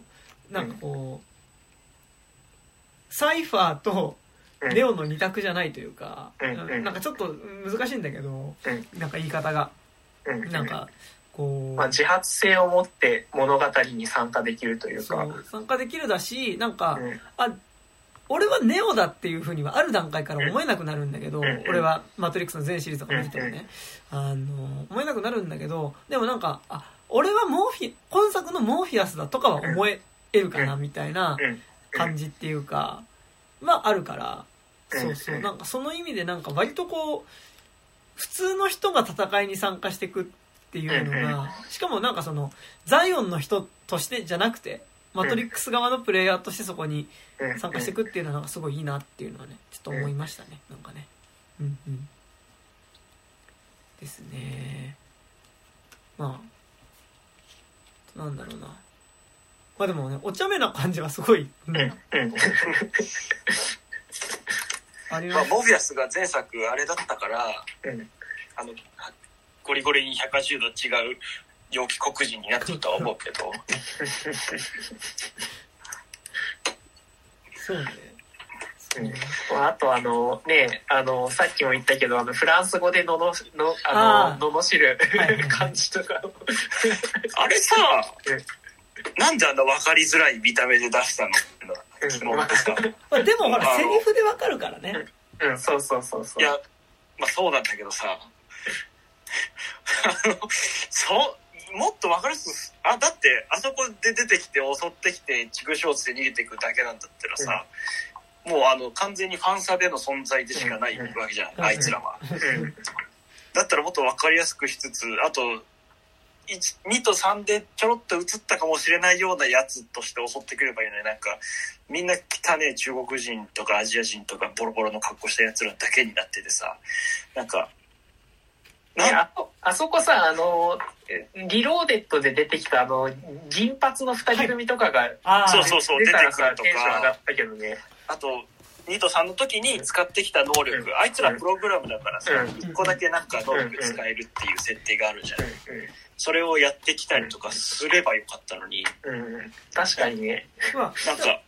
振り切ってないじゃんそこはって思って。もともと、あいつの、フランス人のあの、プログラムの周りにはでも結構アジア系の幼児もみたいな結構いたんだけど、なんか、いうん、ね。うん。なんか清流と思ってる人がいたんだけど、うんうん。だからその時当時はみんなグラサンしてたじそう。で、なんかあれはミスター・スミスの全世代モデルだからっていう設定があったんだからうんうんうん。今回もそれで出てこいよってすごい思ってて。だし、なんか、その、あのフランス人プログラム周りにいる目立つやつってやっぱそのトレインマンとさ、うん。あの、体すすり抜け双子だからさ、うんまあなんか、あの二人の落ちぶれた姿とかだったらもっとわかりやすかったね。あと、モニカベルッチね。うん。そう。ってのは思ったけど、うん。そうそうそうそう。プログラムもデリート逃れながら生き残ってるっていうのは面白い設定なうんので、うんうん。今、回そこが 結構おざなりだったのもなんかうん。うん。もったいないというかね、なんかあんだけもうもう ずっとその話をしてるけど3の終わりでさうん。そのアーキテクトと預言者っていうのがいたのになんか今回のあいつ精神科医にデリートされちゃいましたで終わってるのとかもさあんな顔まで変えて3の時逃げ回ってたのにって思うわけねえ。あとミスター・スミスが結局何をしたかったのかが弱いまんま。まああいつはあいつで自己の自己存在を持ってマトリックスの世界を生きていきたかったっていうところが変わらずあるだけだとは思うけど、うんうん。なんかすごいあれは人気キャラだから出したけど扱いづらかったっていう見え方にしかちょっと見えてなくて、まあ、すでも、その、スススミスが結構重要なのは、やっぱり、あの、ネオとポジとネガの関係性には、やっぱ三部作としてしちゃってるから、やっぱ、それを超えてあの味方になってくれればいいわけじゃない。もう今回は、むしろ。うんそれができる余地があってさ、うんでなんなんなら今回のネオって別に救世主ムーブをしないわけなんだからさ、うんそこに対してのこうチャチャを入れるではないけど、うんそういうポジションに持っていけば、もうちょっと存在感とうん。あのいる意味っていうのがうん。すごいあったと思うんだけど、あいや、でも、個人的には、あの、エージェント・スミスって、なんかちょっとあれですけど、あの、仁義なき戦いの大友克俊感というか、あ あの、一回自由になっちゃったら、え、その自由忘れたくねえよ。つうか、マトリックスって俺の世界だろっていう、その、あいつは、その、自自我は自我であるんだけど、ネオがすごい、めちゃくちゃ利他的な行動をするのに対して、あの、利己的な行動しか取らないっていうのが結構魅力的なさあのキャラでもあると思うから、だからこそ、あの、まあ、今作で、まあ、ああそこで、あの、ネオに加勢するのはやっぱ、あいつのアナリストがいると、まあ、自分のものに我が物にできないからっていうところで、だから、最終的にはやっぱり、あの、なんか、あの、スミスと、あの、スミスとの戦いっぽくなるっていうのは、なんか、そこがその、利他性で動くネオと、あの、利己的に動く、そのスミスっていうので、まあ、結構ちゃんと対比にはしてるのかなとは思いつつも、いや、今回はネオが全然利他的な動きはしないわけじゃない。うんうん。あ、でも、その、トリニティのためっていうので、やっぱ自分の、あの、まあ自分本位ではあるかもしれないけど、でも一応利他的な行動じゃないですか。いや、なんか、アイオンでやめろって言われた時に逃げちゃう時点で、もうトリニティのためだけど、なぜトリニティが欲しいかっていうと、自分が欲しいからになっているから。ああ、確かにね。うん。だからそこを今回はくるっと回ってれば、うんあの、続きものを読んだとしても、うんあ、新しいなって俺は思えたと思ったの。新しくもないじゃんって思っちゃった理由って結構その辺にもあって。なんかキャラと関係値と世界観と、あとその主となるテーマみたいなうんいろんな押し方がある中で、なんかキャラと世界観に関しては結構おざなりになってるから、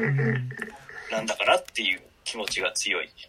でもあとね、やっぱ、その、でも俺は、あの、スミスっていうキャラクターに関して言うと、まあ、その、大友克俊っぽいっていうのは、なんかこう、わかる部分ではあるんだけど、うん。例えばその、大友克俊と違うのはさ、その、欲望の根源が自分の中にないというかさ、あその、大友克俊がうさ、ん。そのやっぱね、あの、わしら、まぶいすけ抱いて、うまい飯食うために生まれてきたんじゃないのっていうのはさ、やっぱそれはもう、生まれた時から、その、自分の中にあるその本能的な欲望に忠実ではあるんだけど、まあ、わかんないよ。あでもなんかさ、う んあの、結構どっちかっていうと、エージェント・スミスって、なんかその、エージェント・スミスの本能的な欲望って、やっぱりその、増殖していくっていうことが本能的にプログラムされたものである。って、なんか、結構やっぱりバットマン、ダークナイトにおけるジョーカーに近い存在というか、やっぱりそのネオとだって、あいつはもともと、あのほら、自分の持ってる能力としてさ、うんどこでも、マトリックスの中の人間を乗っ取ってスミスになって襲ってくるっていう、まず固定能力があって、それがネオと、ネオが体の中入って爆発したことで、ある種彼もバグに発生して、その、乗っ取、って増える、そうそうそうそう。ただそのミッキーみたいに、マトリックス内では一人しか存在しないっていう、そのマトリックス内では一人しか存在しないっていうルールだけが消えたから、うん。結果としてどんどん増えていくっていうで、状態なんですよね。、で、あそこでのスミスがさ、望んでることって多分さ、マトリックスを全部スミスにすることじゃん。おそらく。うんうんでそれって、そうしたいとかじゃなくて、あの、多分だ、からがん細胞でしょ？そう、だから、あの、うんそういうふうに増えていくようになってしまった存在。うんだからう、んそれが正直、自分の、えっと、どの程度なんか欲望とか、えっとうん、意思によって行われてるのかわからないけど、でも結果としてそれってやっぱりその、ある意味、ネオに追いつくために、うん。あの、ネオに対し、まあ、ネオに追いつくためにっていう言い方するとあれだけど、になんか増殖していってる感じっていうのはすごいあって、で、なんかやっぱその、増殖することこそが、なんかやっぱこう彼の行動、なんかそこに理由はないというか、増増殖して、マトリックスを全部、俺にすることこそが、なんかあの、それがしたいとかじゃないんだけど、やっぱそれのために動いてる感じがあって、だか、だからそれがなんか、だからその、じゃあその、俺色に染めたいマトリックスのマトリックスを管理してるのが、アーキテクツだろうが、あの、アナリストだろうが関係なく、あの、俺、俺色に染まれみたいなさ、人ではあるから、全部俺色に染まれみたいな人ではあるから、なんかってなると、なんかやっぱ、で、それが多分、エージェント・スミスの自我なんだよね。あの、いわゆるシステムから逸脱した存在としての、あの、プログラムじゃないところでの持った意思っていうのは増殖したいっていうことが、だからその、あの、エージェント・スミスっていう名前のプログラム、バグったプログラムの意思ではあるから、だからその意思に従って動くのであれば、やっぱりその、ね、アーキテクツ、えっ、ー、と、アナ、アナリストは今回邪魔だ、だし、で、それを排除するためには、えっと、ネオとも共闘するわけだけど、ってなるとなんかね、やっぱ、こう、いや、それは作んなくていいんだけどさ、なんかやっぱこう、またライバル的な感じでさ、なんか、で、だからその、だからその意味ではもともとのマトリックスの時点でエージェント・スミスってライバル的なポジションのキャラではあったんだけど、今作いよいよ本当にライバルとして出てくるからさ、なんか、あ、もう本当になんか少年漫画みたいだなっていうのはね、思ったけど、そうそうそう。でも、ライバルになったのはでもさ、実は2作目以降なんだよね。あ、そうだね。うんうんうん。2作目は別にシステム、あの、うん、そうそうそうそう。うっすら字がありそうくらいの感じね。あの、臭くて臭くてたまらないって言ってたけどさ。うんうん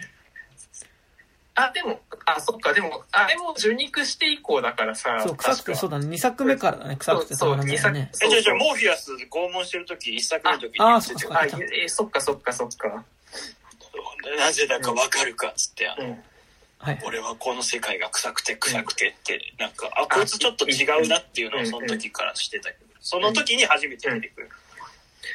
でも、だって、スミスってね、だって、七種のゴンベイ的なネーミングそうだよね。最終的に一番顔がある人になるっていう。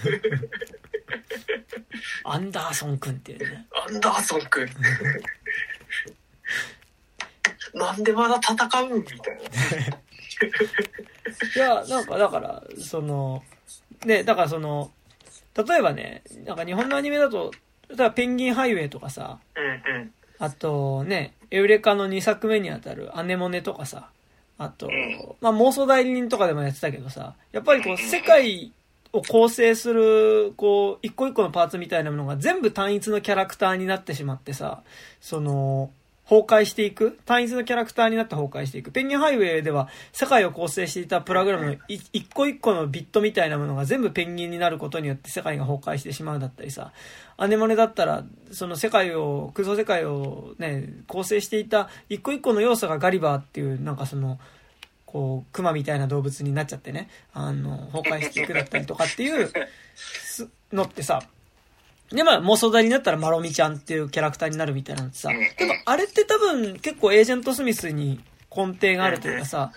やっぱマトリックスの終盤でもうさ、もう全部スミスになってるみたいなさ、そう、だからでも、やっぱ全部スミスになってるのをスミスになっていくっていうのは、あれだからその、一つの個人の意思が全体に広がっていくっていうのは、だからある意味、こう、せ、あはは、世界征服してやるぞみたいな、結構そういうマインドに、ファシズム的なね。そう。近いんだけど、でもなんかやっぱそこに対してボットっていうのが、姿は変わらないで、あの、思想だけ洗脳されていくっていうのは、同じことのように見えて結構違うんじゃないかっていうのは、そう思うとこではありましたな、なんかな。うん。その人がその人のまんま、その思想に染まっていくってことだと思うから、そうそうそう。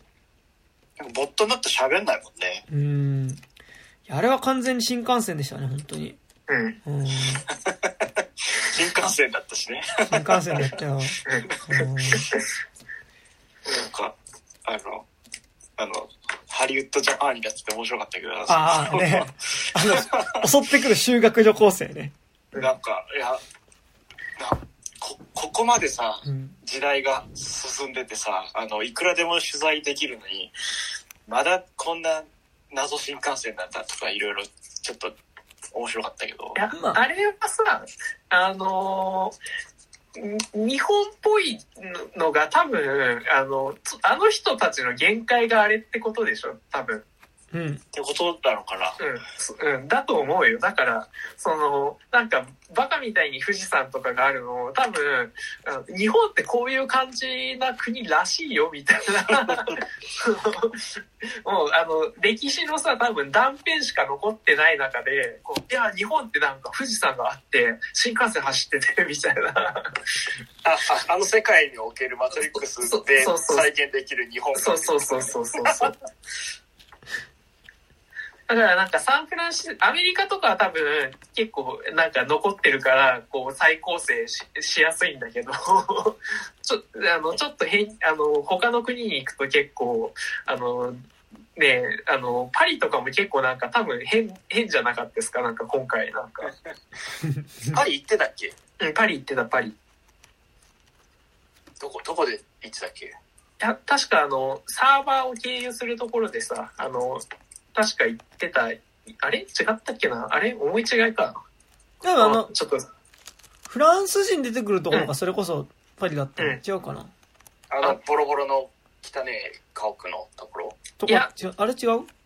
違ったっけ？あれ？はちょっとすいません。ちょっとあやふやだわ。すいません。まあ日本なかったか描写はね、もしれないけど。うん。日本描写は今時やるかってぐらいにね、うん。なんかあれだったね。でもなんか、なんか、あそこはね、確かにそのプログラムとしての日本っていうことなんだろうなっていう気はね。うん。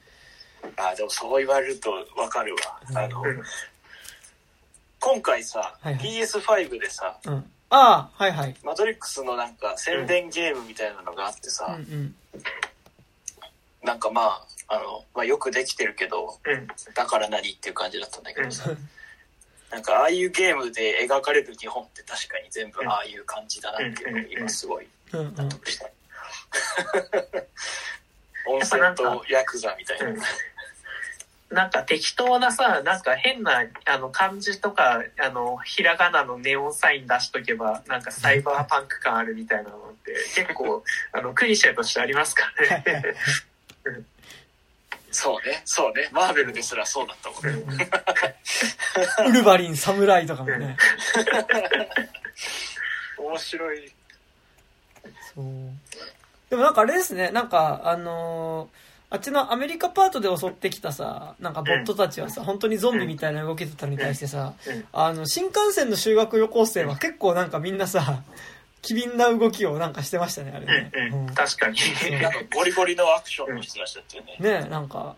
ちょっ 車に乗って窓ガラスバンバン叩いてたボットとは違ったよね。と、ねえ、ちょっとやっぱね、僕はやっぱ、あの、やっぱ、やっぱ日本、いや、修学旅行生はちょっと違うなと思いました。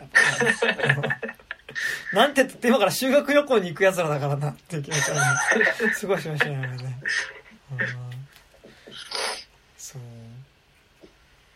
ですね。うんそんなとこですか？そうですね。まですか？あ、あの、最後の、あの、キャットリックスでしょみたいなのもすごい良かったです。あ はいはいはい。あそこまでやっぱて、なあん、か、あれが最大の、あれだってちょけてるとこだったよね。そうそうそう。まあ、だから、あれ、マトリックスミームされるの嫌って言いながらさ、うんマトリックス側もさ、めちゃめちゃネットミームを入れてくるわけで、うんうん。なんかお互い様だよね。まあでも、あそこまでやってくれるからなんか、結構、最後の、僕、なんか、あそこで、ちゃんとその、めちゃくちゃもうメタにメタを重ねてきてくれたからこそ、なんか結構許せる部分っていうか、うんうんあ、いや、あの、ここまでなら、うん、それは、あの、この、あの、試み買うよね、みたいな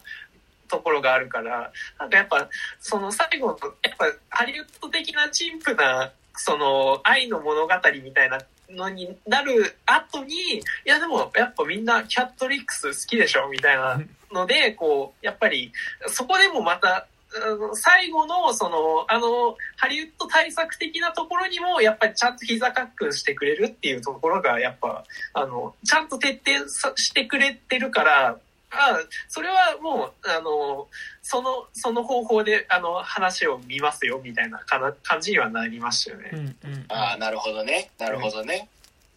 エヴァ、山田君におけるエヴァと一緒だわね。なるほど。でも俺はね、あの、うーん、今年のランキングやっぱ入れるかなっていうね、とこだよね。あれだね。エヴァもだからほら、二分してるっていうのも、結構そこでしょ、そうね。その、あ、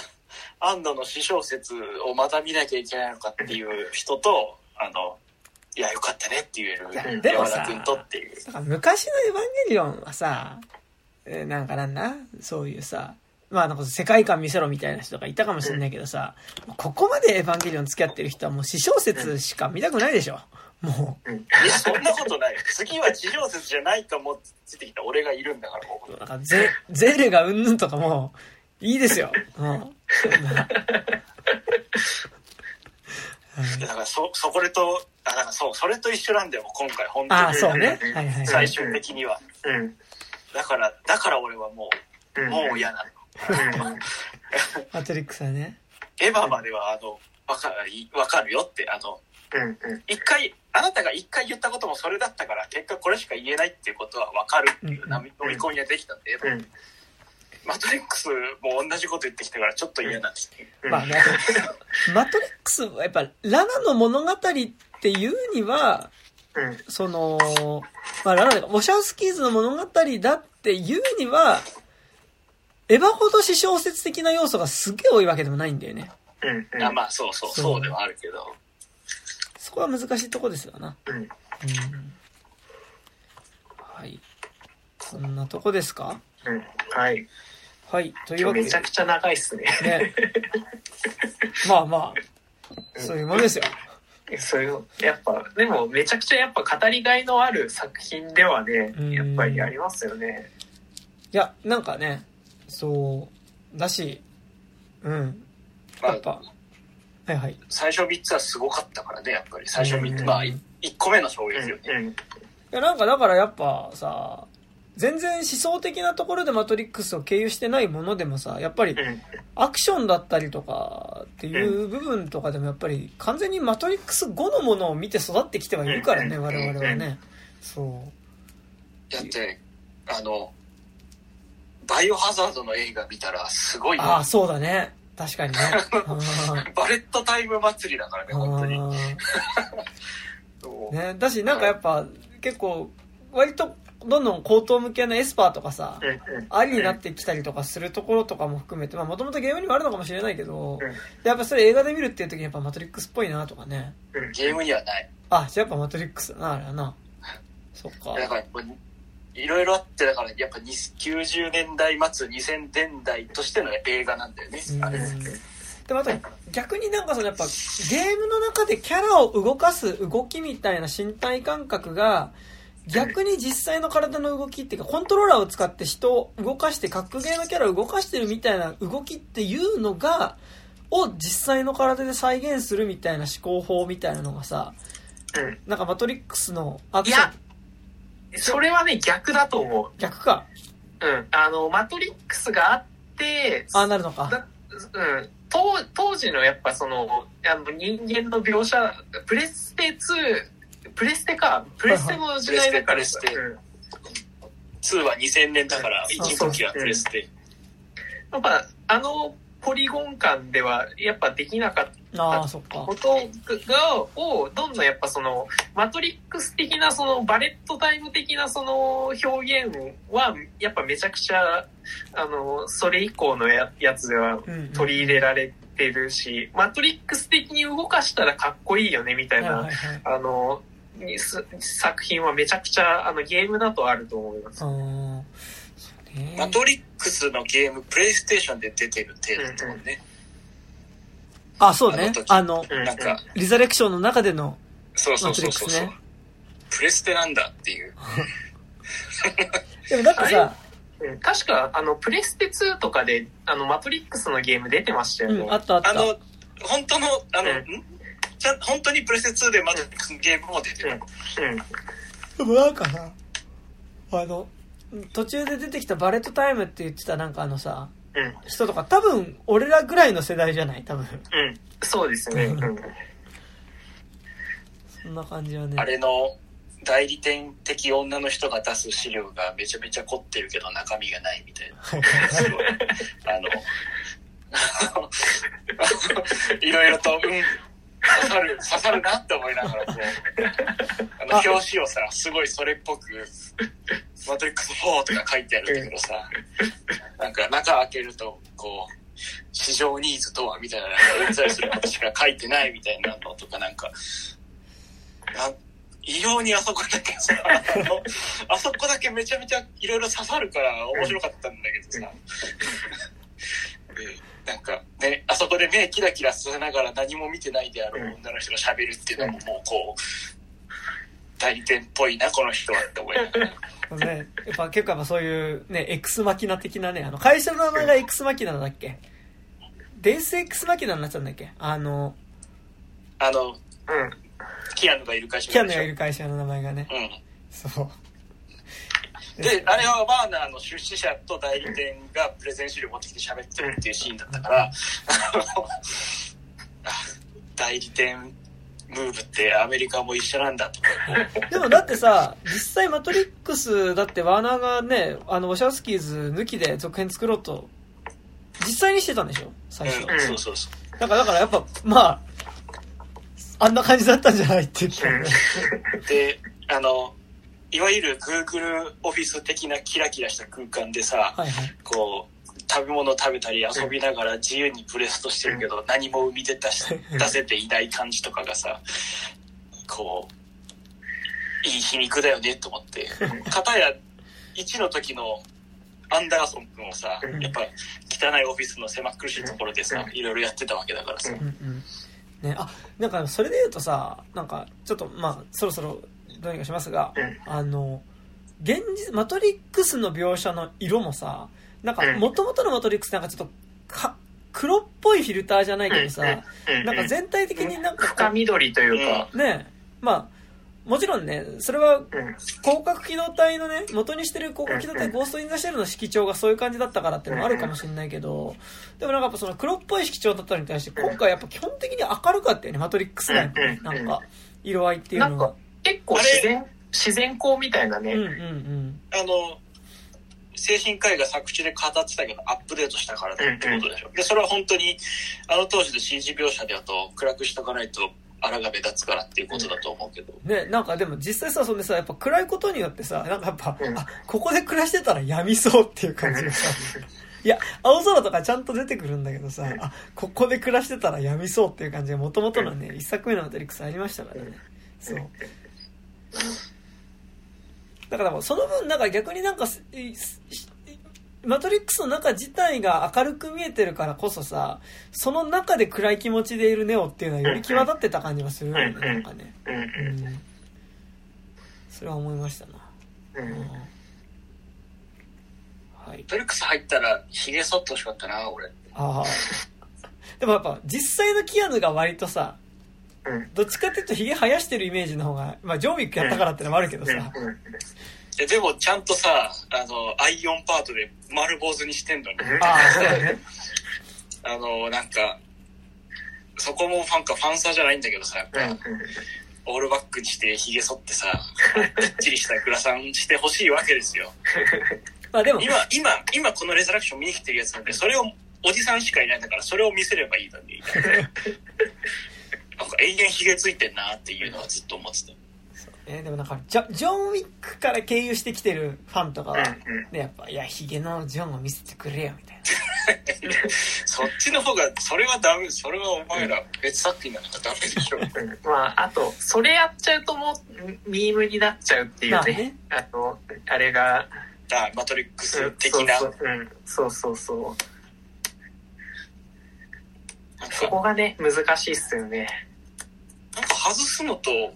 昔の映像を出してゴリゴリ想起させるのとのバランスが分かんなかったんだよな、それで。うん。な。んか、あの、レッドピル、ブルーピルの時とかなんか、もうほら、ほら、君たちの知ってるシーンですよってやってくるんだからさ。ねえあれね、あの作品と見てる観客以外はみんな赤を飲めって思ってるのにキアンだけ飲まないっていうシーンやってるのが面白かったけど、